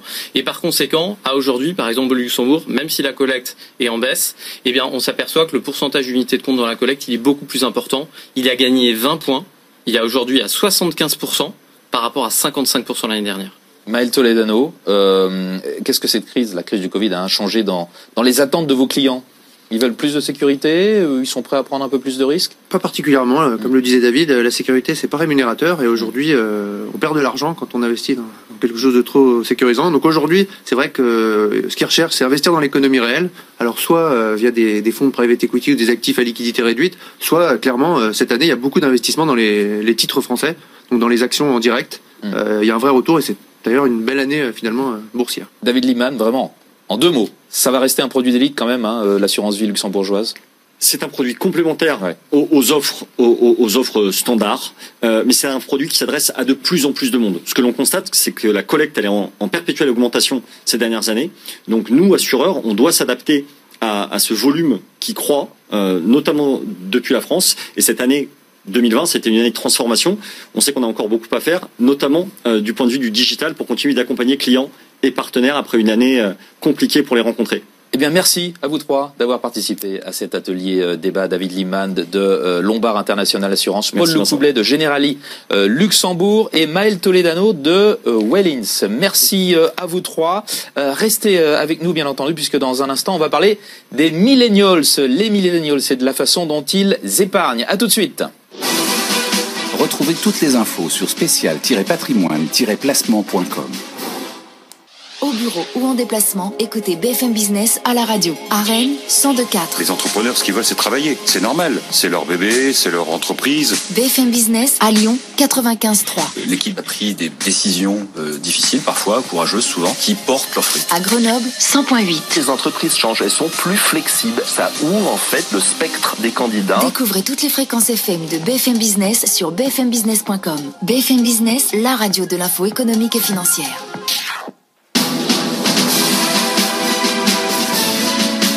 Journée spéciale patrimoine et placement sur BFM Business. Gros plan sur les millennials euh, à présent. Ils ont leur code, leurs habitudes de consommation, mais comment épargne-t-il et avec quels objectifs hein, Pour répondre aux attentes de cette génération en 2000, les professionnels du patrimoine s'adaptent et proposent des solutions. On en parle tout de suite avec euh, nos trois invités, toujours euh, dans cette journée spéciale patrimoine et placement. BFM Business, Corentin Favnec, bonjour. Bonjour. Directeur euh, des partenariats épargne de Generali Patrimoine. Qu'est-ce que ça représente Generali Patrimoine aujourd'hui? Dites-nous un peu. Bah, Generali Patrimoine, c'est euh, à peu près euh, 70 milliards d'encours euh, gérés ah en assurance vie, donc assez conséquent. Le leader sur l'épargne l'épargne en ligne et, et auprès du, du, réseau CGP, des conseillers en gestion de patrimoine, nos, nos partenaires adorés. Et également autour de cette table, Anne-France Gauthier. Bonjour Anne-France. Bonjour. Directrice commerciale de Viplus. Viplus, un petit mot? Viplus, c'est la filière de Suravenir dédiée au CGP et Jean-Philippe Robin. Bonjour Jean-Philippe Robin. Bonjour. Vous, vous êtes directeur commercial de Harvest. Tout à fait. Harvest, un petit mot, qui, qui, s'est euh, rapproché de Fidroit hein, très récemment? Tout à fait, c'est une actualité très récente. Euh, donc Harvest c'est un éditeur de logiciels spécialisé sur euh, toutes les dimensions de, de conseil et d'accompagnement patrimonial pour nos clients qui sont euh, des banquiers, des assureurs, des conseillers en gestion de patrimoine indépendants. On trouve les CGP là aussi. Hein. Des professionnels. Bienvenue à Merci. tous les trois. Merci, de, de, participer à ce nouvel atelier débat. Alors j'en profite pour rappeler aux internautes qui nous regardent euh, qu'ils peuvent à tout moment vous poser des questions, mais ce sont vos équipes hein, qui vont répondre, bien entendu, aux questions qui seront posées par le chat de cette plateforme numérique spéciale journée patrimoine et placement BFM Business. On commence cet atelier débat avec la notion même de millennials, parce que tout le monde ne sait pas forcément ce que sont les, les millennials. De quoi parle-t-on exactement? Corentin Favnec, quand sont-ils nés ces millennials? Alors les millennials, ou, ou aussi appelés euh, génération Y euh, ouais. en, en, français, pour replacer le, le, le, le débat, euh, c'est, ce sont des, des, personnes qui sont nées entre 1980 et 2000 à peu près. Alors si on veut essayer de les définir, euh, c'est dur. C'est un, un, groupe qui est assez euh, hétérogène. Ce qu'on essaye, on veut tous mettre dans des euh, dans, dans, des boîtes, mais en fait c'est un groupe qui est assez hétérogène. On peut avoir des quadragénaires installés. Bah, entre ceux qui sont nés au début des années 80 et ceux voilà. plutôt au début ou au milieu des, des années 90, oui effectivement. C'est un peu compliqué. Et en plus ouais. ils peuvent avoir socialement, on peut avoir des, des quadragénaires installés parisiens ou urbains avec, avec, une, une bonne famille. éducation, avec une famille ouais. plutôt en ascension sociale sociale et puis on peut avoir aussi des jeunes qui sont peut-être plutôt en périphérique et qui sont en train d'entrer sur le marché mmh. du travail dans une condition un peu plus compliquée. Donc voilà, c'est dur d'en faire un ensemble homogène. Euh, nous, ce qui nous paraît important pour essayer de comprendre cette génération-là, c'est plutôt de, de, de, voir comment on peut les qualifier et nous on les qualifie par les, les ruptures qu'ils ont pu euh, qu'ils ont pu rencontrer des ruptures technologiques parce que c'est des euh, digital natives. Euh, donc ils sont ils sont nés avec euh, l'outil euh, l'outil informatique. Ils l'ont développé aussi ils ont participé à sa à son déploiement est-ce qu'ils le maîtrisent pleinement? Ça, ça ça on le verra hein. oui on le verra après ouais. on pourra le, re, le, redéfinir. Mais en tout cas voilà ça c'est ça c'est dans leur dans leur gène. Ouais. une autre des ruptures c'est la rupture économique. Ils ont quand même subi un nombre important de crises économiques soit dans les années 90 la bulle l'éclatement de la bulle internet les subprimes, la crise souveraine et là la dernière mmh. euh, avec la crise sanitaire. Donc de ce fait-là, ils sont, je dirais, habitués malheureusement à l'incertitude, au changement. Donc ils sont prêts au changement beaucoup plus que les générations euh, précédentes. Donc ça c'est mmh. intéressant aussi à l'avoir en tête. Une crise, euh, une crise sociale aussi parce que le, 20e siècle c'est le siècle des avancées sociales avec euh, bah, tout ce qui est euh, la retraite, l'assurance chômage, l'assurance maladie. Alors, on, on, en parlera de la, retraite parce que voilà. c'est un défi, euh, un des, des, défis majeurs auxquels ils font face. Anne-France Gauthier, leurs aspirations à ces, à ces millennials. Alors, leurs des habitudes particulières. Bah, leurs aspirations sont liées à ce qui avait, ouais. vient d'être dit effectivement, puisque il y, y, a une défiance chez eux quoi qu'il arrive, il y a une défiance et qu'ils aient 20 ans ou qu'ils aient 40 ans, il y a une par défiance. Rapport à établi, par rapport, euh, par rapport à, à, un système, parce que soit pendant leurs études ils ont appris la crise des subprimes, soit ils l'ont vécu. Il y a une défiance par rapport au climat, il y a une défiance par rapport au gouvernement, il y a, il y a une défiance. Donc en fait, ils ont des volontés d'épargne qui sont liées au fait qu'ils ont besoin de se rassurer. Et en fait, l'épargne pour eux est d'abord un moyen de se rassurer. Encore veulent-ils que cette épargne n'aille pas n'importe où. Et il faut que ce soit en congruence avec leurs convictions, avec leur volonté, que ce soit de l'écologie, euh, de la réponse à un défi sociétal, du climat. Mais de toute façon, ils ont des convictions et ils n'accepteront pas que l'argent serve à financer quelque chose qui soit contraire à leurs convictions. Mmh. Ça, c'est le grand changement par rapport aux générations euh, précédentes, peut-être, qui s'adaptent aussi, bien entendu, au, au contexte. Mais c'est plus fort chez, chez les millennials. Euh, Jean-Philippe Robin, euh, chez Harvest, hein, vous êtes un observateur privilégié des, euh, des habitudes d'épargne. Vous direz que c'est millennials. Euh, comment, comment épargne-t-il? Alors comme le disait Corentin, on est sur des sur un groupe qui est très vaste, donc avec des, des, des modèles de, de, de, consommation et des modèles d'habitude qui sont euh, forcément hétérogènes. On ne peut pas regrouper l'ensemble des millennials d'une seule et seule, manière. Là, ce que l'on ce que l'on voit, c'est que euh, ils sont avant tout en recherche de, de conseils. Ils sont en recherche d'accompagnement sur les projets patrimoniaux. Euh, et comme le disait Corentin, quand on est sur des, des, des, des populations qui ont 30-40 ans, qui sont en phase d'accumulation de, de patrimoine, ils sont vraiment en recherche de ces aspects-là. Ensuite, on a des phénomènes qui sont, à mon avis, très cycliques liés aux éléments de, les éléments de crise, et on le voit sur la, structuration des portefeuilles que l'on que l'on observe. Nous, on, on, agrège un peu plus de 100 milliards d'euros d'encours dans les outils qui sont mis à disposition de, de, nos clients, qui sont notamment les CGP et les banques privées. Donc, on a cette, cette analyse-là, mais ce que l'on voit, c'est qu'il y a une part quand même euh, très importante de d'unités de, compte. Euh, il y a une part euh, importante, très importante en ce moment sur les produits structurés, les sur les SCPI, euh, donc qui raconte aussi une histoire par rapport à un événement, mais qui est un événement à mon avis très conjoncturel et qui ne caractérise pas spécifiquement les millennials. Bon, ils sont assez conservateurs si euh, s'ils aiment les SCPI, c'est-à-dire la pierre papier. En ils fait. sont très conservateurs. Ouais, très conservateurs. Ils sont très conservateurs parce que justement ils ont besoin de se rassurer eux. Hum. Donc on, on, est beaucoup moins dans la prise de risque, on est beaucoup plus dans euh, je vais ah, devoir être moins agile. Dans la prise de risque. D'accord. Je, je vais devoir est être tellement agile. incertain et ils sont tellement habitués justement à ces crises d'une certaine façon. À être agile, ouais. à être agile qu'ils ont besoin d'un matelas de sécurité. Mmh. C'est un petit peu comme si on revenait euh, à la première génération silencieuse qui était euh, mmh. la génération de, issue de la guerre et ils ont besoin de se rassurer eux d'abord. Bible. Corentin Favnec, on parlait de la retraite là. Mm -hmm. Préoccupation majeure. C'est une préoccupation majeure. Il faut, faut avoir en tête que euh, il y en a une très grande majorité euh, des euh, comment dire des millennials qui, qui, qui se disent qu'ils devront compléter la retraite qu'ils peuvent avoir plus de 70 et il y en a même 44% selon l'étude d'HSBC qui dit que qui n'en auront pas, qui n'en auront plus. Il y aura plus de ouais, pension publique. Donc c'est quand même assez, assez ouais. impressionnant. Ouais. Et donc on est vraiment dans cette logique de, de projection et de préparation. Et donc c'est vrai que les projets qui vont avoir vont à peu près être les mêmes projets, mais ils sont plutôt dans une logique en effet de, de préparation euh, de la suite. Et, et, pour compléter ce que dit Anne-France, euh, même s'ils sont assez conservateurs, en même temps on voit que là en deux ans, entre 2017 et 2019, la propension de, de, de millennials qui sont prêts à, à, prendre des investissements en actions est passée de 19 à 29 Donc on voit qu'il y a quand même une évolution parce qu'ils voient qu'ils vont être pour pouvoir préparer leur retraite, il, il y a une évolution du comportement. Ah, ils sont conscients qu'il faut prendre un peu de risque quand même pour, pour avoir prendre un peu de risque parce que sinon voilà. par ailleurs ils savent hein. que les, les fonds euros c'est bien pour avoir une certaine sécurité et liquidité, mais pour, pré pour préparer une retraite ou l'étude de ses enfants, malheureusement, c'est pas suffisant parce que le rendement n'est plus là. Jean-Philippe Robin, c'est ce que vous observez aussi Oui, totalement. Il y a, a peut-être également, euh, en tout cas sur les, sur les populations qui sont les populations qui ont une capacité d'épargne, euh, qui, qui, qui, est celle dont on, dont on parle, euh, il y a peut-être aussi une, une meilleure éducation sur un certain nombre de sujets économiques, macroéconomiques, qui leur permettent de se projeter un petit peu plus avec un accompagnement des conseillers, parce que je pense que c'est quand même le, le, la clé de, de, de, la structuration de leur épargne, d'avoir un accompagnement conseillé euh, pour aller vers des, des, des, investissements qui présentent un peu plus de, un peu plus de risques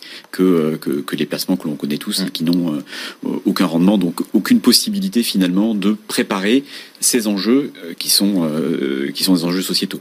Et tout cela, Anne-France Gauthier, avec des, produits d'épargne qui, qui sont quoi? Qui sont ISR, qui sont en phase avec les préoccupations actuelle Aujourd'hui, de, l'ensemble de, de respect de l'environnement. Oui, aujourd'hui, l'ensemble des comportements des millennials doivent traduire à quelle communauté ils se rattachent, donc à quel collectif ils se rattachent. Euh, avant, il y avait sans doute l'habillement qui permettait à peu près de, de s'identifier à quelque chose. Aujourd'hui, c'est la façon de s'alimenter. Aujourd'hui, c'est aussi la façon d'épargner qui doit correspondre à leurs valeurs. Et leurs valeurs sont beaucoup plus collectives que n'étaient les valeurs que nous avions euh, dans les générations euh, antérieures. Sans doute à cause de cette défiance, sans doute parce qu'on a besoin de se rassurer par une famille qu'on se constitue et qui est exactement dans les mêmes valeurs. Donc aujourd'hui, les investissements, il y a aussi de plus en plus d'applications. Hein, on le voit euh, qui, qui, vont dire ce qu'il y a dans un aliment, bah, ils font à peu près la même chose dans leurs investissements. Est-ce que c'est vraiment ISR Est-ce que ça répond à des besoins sociétaux? Est-ce que ça répond aux valeurs que j'ai de la préservation de la planète, du climat? Et ils n'iront pas, même pour une performance supérieure, en tout cas euh, dans leur grande majorité, vers quelque chose qui ne répond pas à leurs valeurs. En tout cas, on voit que la performance, hein, euh, depuis quelques années, est au rendez-vous pour ce qui est des, des produits euh, en extra ISR, financier, oui. critères euh, ESG. Euh, Corentin Favnec, un, un, mot de euh, leur taux d'épargne. Est-ce qu'ils épargnent moins, plus ou autant que les autres générations? Alors c'est un peu, euh, c'est un peu une idée reçue où on aurait l'impression qu'ils épargnent moins. Ce n'est pas vrai. Ils épargnent de la même de la même façon. Ils ont un taux d'épargne. Donc voilà, le chiffre c'est 31% qui que ce soit dans la tranche 18-25 ans ou 25-34 ans, euh, qui est identique aux populations plus âgées. Donc ils ont le même taux d'épargne et, ça rejoint en effet cette rupture qu'ils ont là, qui est de se dire que ils ont quand même une inquiétude vis-à-vis -vis du futur et qui, et qui, se doivent de préparer le futur. Alors en premier lieu, c'est euh, la résidence principale parce que avoir un toit, c'est au-dessus de la tête, c'est primordial. Et pour le reste, ils ont voilà cette, cette notion d'anticipation. Ils savent qu'il y a des changements qui vont qui vont arriver dans leur vie, beaucoup plus que ce que les générations antérieures ont pu ont pu vivre. Donc ils sont vraiment dans cette logique euh, voilà cette logique d'épargne et de, et de préparation de la suite. On parlait des outils digitaux, oui. Oui, je voulais dire ça va encore plus loin. Digitaux. Ça va encore plus loin parce qu'aujourd'hui euh, ils sont beaucoup moins dans la consommation puisqu'ils veulent consommer correctement et de la même façon que ce qui est correspondant à leurs valeurs.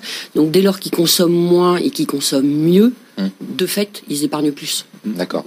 Euh, les outils digitaux ils consomment, ils consomment, moins, on va, on va, on va rebondir, ils consomment Tout le monde moins. a quelque chose à dire là-dessus, ouais. Et ils louent beaucoup plus. Et ils louent beaucoup il y a, plus. Il y, a un, il y a un rapport finalement à la propriété qui est, pas le même, un petit peu fait. différent aussi. Mmh. Et ça, ça, ça, ça joue sur leurs choix patrimoniaux et, et, forcément, du mmh. coup, ils ont une, ils, ils dégagent une capacité euh, d'épargne mmh. euh, qui est, euh, qui est, qui est différente de la structuration de l'épargne des, des, des, populations. Ils ont plus d'épargne disponible du fait que ils, ils n'achètent pas de résidence secondaire ou ils louent, ils peu d'entre eux, disons. Ils louent.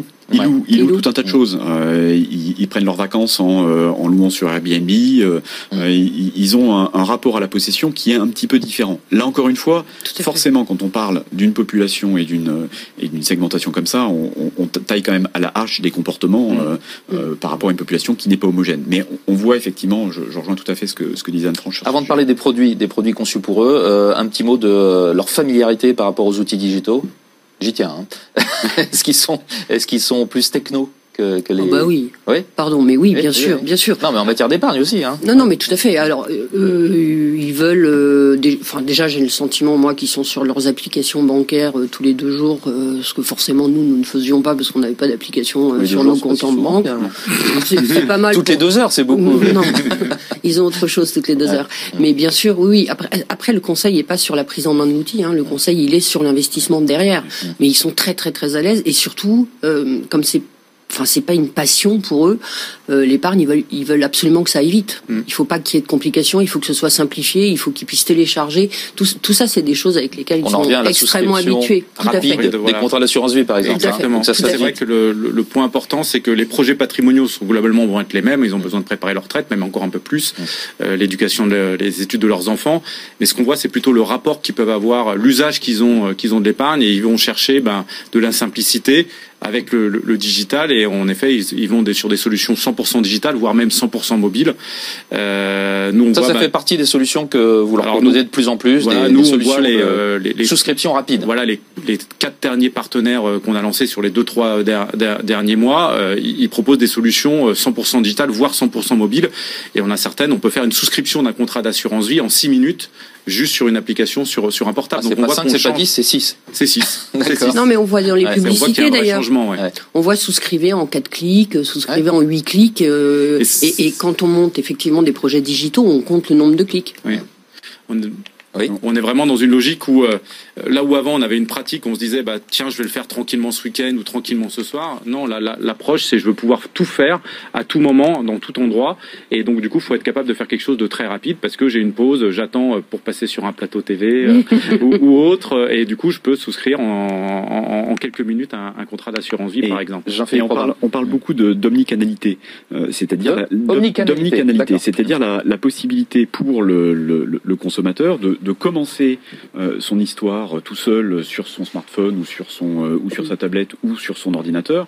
Et pour reprendre l'exemple de Corentin ben, de, travailler sur les calculs de sa retraite sa simulation éventuellement les, des éléments produits. Mais il, souhaite aussi être rassuré complété par une relation physique avec un conseiller. Et par contre ce qu'il n'aime pas et c'est bien naturel parce que euh, même si nous ne sommes pas dans cette génération-là, je pense qu'on a le même, le même réflexe, c'est ils ont aucune envie de raconter encore la même histoire 20 fois. Donc ils veulent que ce qu'ils ont commencé tout seuls, euh, juste avant de passer sur le, le, plateau de BFM, le conseiller derrière puisse continuer la suite et en reprenant l'ensemble des informations. Et éventuellement, une fois que le conseiller a réalisé son, son, son apport, de, son apport de valeur, le, le, le, le client a la volonté de de, poursuivre cette, expérience, cette expérience digitale, et de revoir des choses et de recreuser des éléments. Donc on a vraiment besoin d'avoir des parcours digitaux qui soient euh, sans couture et qui permettent finalement à la fois au client d'avoir une vraie autonomie, mais d'échanger avec son, avec son conseiller. C'est ça, à mon sens, qui est le, le, meilleur gain en termes de, en termes de succès des outils digitaux euh, qui soient qui soient cohérents avec leurs attentes et en termes de, contenu. Alors on parlait des produits ISR euh, tout à l'heure. quoi d'autre dans les assurances vie euh, des millennials. Qu'est-ce que l'on trouve? De l'immobilier, on disait? SCPI hmm. hein des SCPI, il y, a, une, recherche, euh, je parle sous le, sous le contrôle de France et de, et de Corentin qui sont mieux placés que, que moi, mais il y, a une, il y a une recherche de technicité aussi euh, sur, le, sur les produits. Euh, on veut plus souscrire un, un contrat monosupport, je ne sais pas si ça existe d'ailleurs encore. mais, mais, contrats euros mais, mais, en tout cas, en tout Vous cas, bien les contrats euros on, on, recherche des contrats qui offrent différentes possibilités, mmh. différentes options et qui correspondent euh, à, à, à, ce que souhaite en termes de souplesse le, le, le, consommateur. Et j'imagine que dans vos maisons respectives, vous euh, euh, travaillez à l'ingénierie du, euh, du, contrat pour mm. offrir justement ces, Alors effectivement, euh, mm. au-delà de toutes les options de gestion qui existent dans tous mm. les contrats depuis très longtemps, donc on va être sur les crétages de plus-value, on va être sur les stop-loss, etc. nous, par exemple, on a lancé des mandats qui sont des mandats de conviction, et donc en fait, ça leur permet d'aller vers la conviction qui est la leur en fonction de leur profil de risque et de déléguer euh, j'allais dire, la, la, diversification de leurs investissements, parce qu'on sait que le gérant à qui le mandat a été confié, piloté, quoi. alors c'est un, voilà, c'est un terme encore, c'est du mandat d'arbitrage, mais euh, on sait que le spécialiste à qui nous avons confié ce mandat d'arbitrage restera dans ces valeurs-là et dans leur profil de risque. Et donc la diversification, l'allocation d'actifs, ça n'est plus à leur charge, c'est à la charge d'un expert, de quelqu'un dont c'est le métier.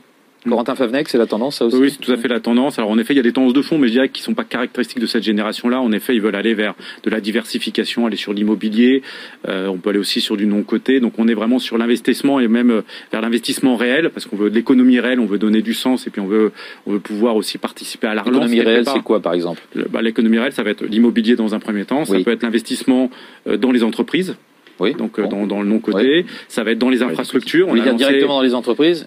Voilà, ou dans les infrastructures. Et les infrastructures, ça c'est un thème qu'on entend de plus en plus. On, a lancé il y a six mois un fonds qui s'appelle Generali Infrastructure Durable. Hum. Et dedans, on voit que c'est donc la partie infrastructure. Donc ça va être euh, des télécoms avec euh, bah, tout ce qui est 5G ou autre. Ça va pas être forcément des, des, infrastructures, autoroutes. non, mais ça va être des hôpitaux aussi. voilà, on a hum. investi dans des, des hôpitaux hum. et tout ça avec une logique durable, donc en respectant tous les critères ESG. Et par contre, ce qui caractérise, et là je reviens sur ce que Anne-France, euh, pour renforcer ce qui a été dit, ce qui les caractérise, c'est qu'ils servent de plus en plus de l'ESG, de, de l'investissement socialement responsable, voire même maintenant de l'investissement à impact, donc vraiment avoir un impact positif qui est mesuré et, et qu'ils puissent le voir et qu'ils puissent avoir un retour, parce qu'ils veulent, euh, ils ont tellement été échaudés qu'ils veulent avoir des, des, des, retours concrets sur, sur leurs investissements. Et, et donc là, on, nous, on voit, dans bah, les dernières solutions qu'on a lancées, c'est des mandats qui vont être 100% ISR, 100% ESG, et c'est voilà, on voit que c'est une, une attente qui est, beaucoup, qui est de plus en plus forte. Aujourd'hui, Aujourd'hui, le, le, best effort dans ces notions-là, c'est devenu une commodité. C'est-à-dire qu'il n'est même plus question, lorsque nous nous adressons euh, aux asset managers avec qui nous travaillons, donc ceux qui fabriquent les sous-jacents dans lesquels sont investis l'épargne, euh, euh, enfin, c'est normal que ce soit ESG, USR, ou qu'au moins il y ait un best effort pour y aller. Il y a des labels qui ont été construits, il y a maintenant une donnée gouvernementale pour éviter qu'on se perde dans tous les labels qu'il y avait, mais, mais ça n'est même plus une question qu'on se pose. C'est quasiment devenu la normalité d'être dans ces thématiques-là, ou en tout cas dans la thématique du best effort pour aller vers ces résultats-là. Il y a les thématiques et il y a aussi l'objectif qui compte. Hein. Mm. Euh, ils épargnent ou ils demandent des produits dans la perspective, par exemple, de la retraite Mm. ou du financement euh, du, des études de Des leurs enfants, ou, voilà, euh, ouais. une raison secondaire, même si on peut avoir des, des usages qui sont un, qui sont un peu di- qui sont un peu différents. Donc quelque part, l'objectif patrimonial est le même. Mm.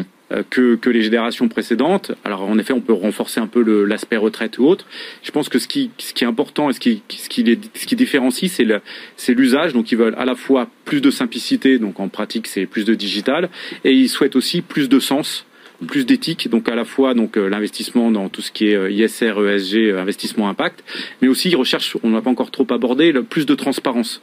Donc ils veulent de plus en plus plus de transparence, c'est-à-dire euh, des investissements euh, en ETF, donc la gestion euh, passive. Euh, ça va être aussi euh, bah, des, ce qu'on appelle Au les niveau des frais, shares. par exemple Oui, pour les frais, avoir une des meilleure visibilité des frais, Mmh. et euh, parce que là ils sont aussi dans une logique de recherche euh, de quelque chose de plus éthique. Euh, on voit que voilà, les- ils recherchent avant tout, c'est le critère d'éthique qui est beaucoup plus important. Il est euh, trois à quatre fois supérieur à celui euh, recherché pour les pour, pour les générations antérieures. Donc euh, voilà, ce point-là, c'est vraiment le simplicité digitale. Euh, ISR et, euh, et le volet euh, le volet euh, le volet transparence. Il nous reste quelques minutes pour parler du, euh, du contexte actuel de, de, de crise sanitaire. Est-ce que ça a changé quelque chose dans, dans leurs habitudes de- Ça a d'épargne accéléré. Bien sûr. Oui, ça s'est accéléré, c'est ce qu'on dit. Hein, oui. le, Ça a été le un Covid, accélérateur accélérateur des tendances préexistantes. Dans quelle mesure Exactement. Bah, au niveau de au niveau de la digitalisation, ce que l'on ce que l'on disait euh, les, les, les les fois précédentes, on est vraiment sur euh, une recherche de, de, de rapidité, une recherche d'interactivité beaucoup plus forte avec le avec le conseiller. Et ça, dans les périodes que l'on a vécues, ça passe forcément par la digitalisation. Donc euh, un, un rapport renforcé avec le euh, avec le conseiller, un rapport renforcé avec la compréhension de son de son épargne. Donc il y a une tendance euh, de, de, de fond et, euh, et une accélération de l'ensemble des acteurs qui ont mis à disposition de des clients et des conseillers des, des, des solutions pour répondre à ces attentes-là. Non, et puis il y a, oui, parce que euh, en fait, il y avait eu des crises économiques, il y avait eu des crises avec une défiance bancaire. Là, il y a une crise sanitaire. Donc en fait, on renforce le sentiment de défiance. Forcément, on renforce ce sentiment de défiance. Par ailleurs, euh, au niveau de cette crise sanitaire, il y a eu des propos euh, d'un gouvernement, d'un autre gouvernement, d'un ministre, d'un autre ministre, qui n'étaient pas forcément totalement cohérents les uns euh, avec les autres. On le voit encore euh, là avec les histoires de vaccins. Faut se faire vacciner, faut pas se faire vacciner. Faut prendre les premiers, faut pas prendre les premiers. Il y aura des effets secondaires. Ah ben non, finalement, on s'est trompé. Bon, et, et en fait, cette défiance fait que forcément, eux ont besoin de se rassurer en tant qu'individus, mais comme c'est difficile euh, d'être convaincu de détenir la vérité, ils reviennent vers ce collectif, quel qu'il soit en fait, mais qui correspond à leurs valeurs. Et aujourd'hui, malheureusement, on est sur une génération qui a du mal à se projeter, puisqu'elle sait très bien que globalement, toutes les 8 ou 10 ans, bah, il y a un pépin, il y a même un pépin important. Donc là, c'est euh, ce, fameux virus et son pangolin. Mais, mais qu'est-ce que ça sera dans 8 ans? Puisqu'il y a 8 ans, c'était autre chose. Enfin, il y a 10 ans, c'était la, la défiance vis-à-vis des banques. Donc il n'y a plus de sanctuarisation de rien, en fait. Euh, bah, les médecins sont pas tout puissants, euh, les banques n'étaient pas tout puissantes.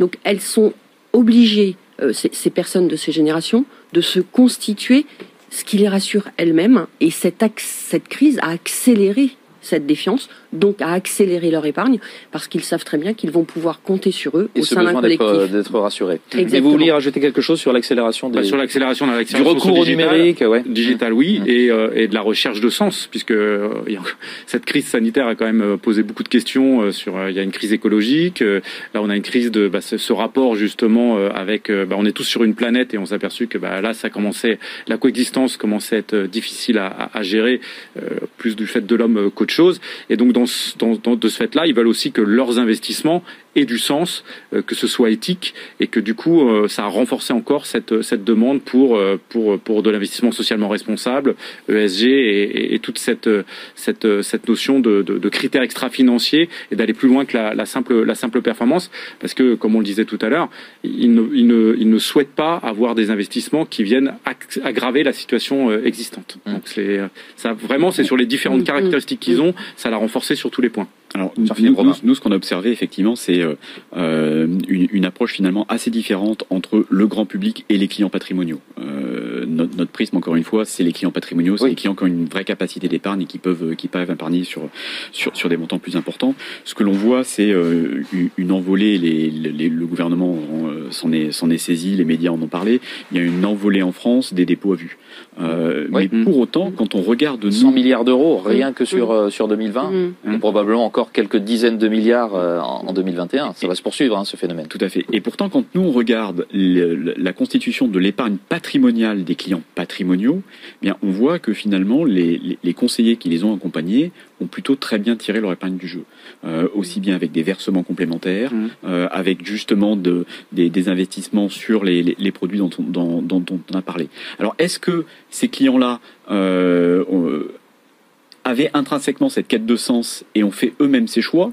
Ou, et honnêtement c'est plutôt ça que je pense, euh, est-ce que c'est parce qu'ils ont été bien conseillés, bien orientés par leurs conseillers mmh. de proximité, et que ce sens, cette pédagogie, c'est eux qui l'ont apporté mmh. Moi je pense que ceux qui ont été euh, gagnants dans, euh, dans, dans, cette période euh, extrêmement troublé que l'on que l'on vit en, encore, c'est les clients qui ont été accompagnés, conseillés par des professionnels de qualité. Donc ces millennials ont continué d'être accompagnés euh, malgré la, ouais, la crise toujours... sanitaire. Mmh. Ils ont toujours ils besoin. Sont, ils ont toujours besoin. On a toujours. Euh, faut, faut, c'est la, la, le, la le numérique ne suffit pas. Voilà, ah, il faut bien associer le digital et, les, et, le conseil, et c'est vraiment les deux qui font ensemble qui font le, le voilà, le succès d'un accompagnement. En fait, ouais. le digital doit être l'outil. Pour conclure, il nous ouais, reste oui. quelques secondes. Le digital doit être l'outil qui permet de simplifier les tâches sans valeur ajoutée pour permettre aux conseils de se valoriser, enfin, très clairement, parce qu'il y aura plus de temps de formation, d'information et de, et de tissage de confiance. Le digital n'est qu'un moyen. Eh bien, ce sera le mot de la fin et ce sera d'ailleurs la conclusion de cette journée spéciale euh, patrimoine et euh, épargne donc sur BFM Business, patrimoine et placement plus, plus exactement. Merci à tous les trois d'avoir participé beaucoup. à Merci. cet atelier. Euh, Corentin Favnec, directeur des partenariats épargne de Generali Patrimoine. Anne-France Gauthier, euh, directeur ou directrice commerciale de Vie Plus. Directeur, c'est bien. Directeur commercial. Et Jean-Philippe Robin, qui lui est directeur commercial de Harvest. Et merci à toutes et à tous de nous avoir suivis tout au long de cette journée. À très bientôt. Retrouvez toutes les infos sur spécial-patrimoine-placement.com.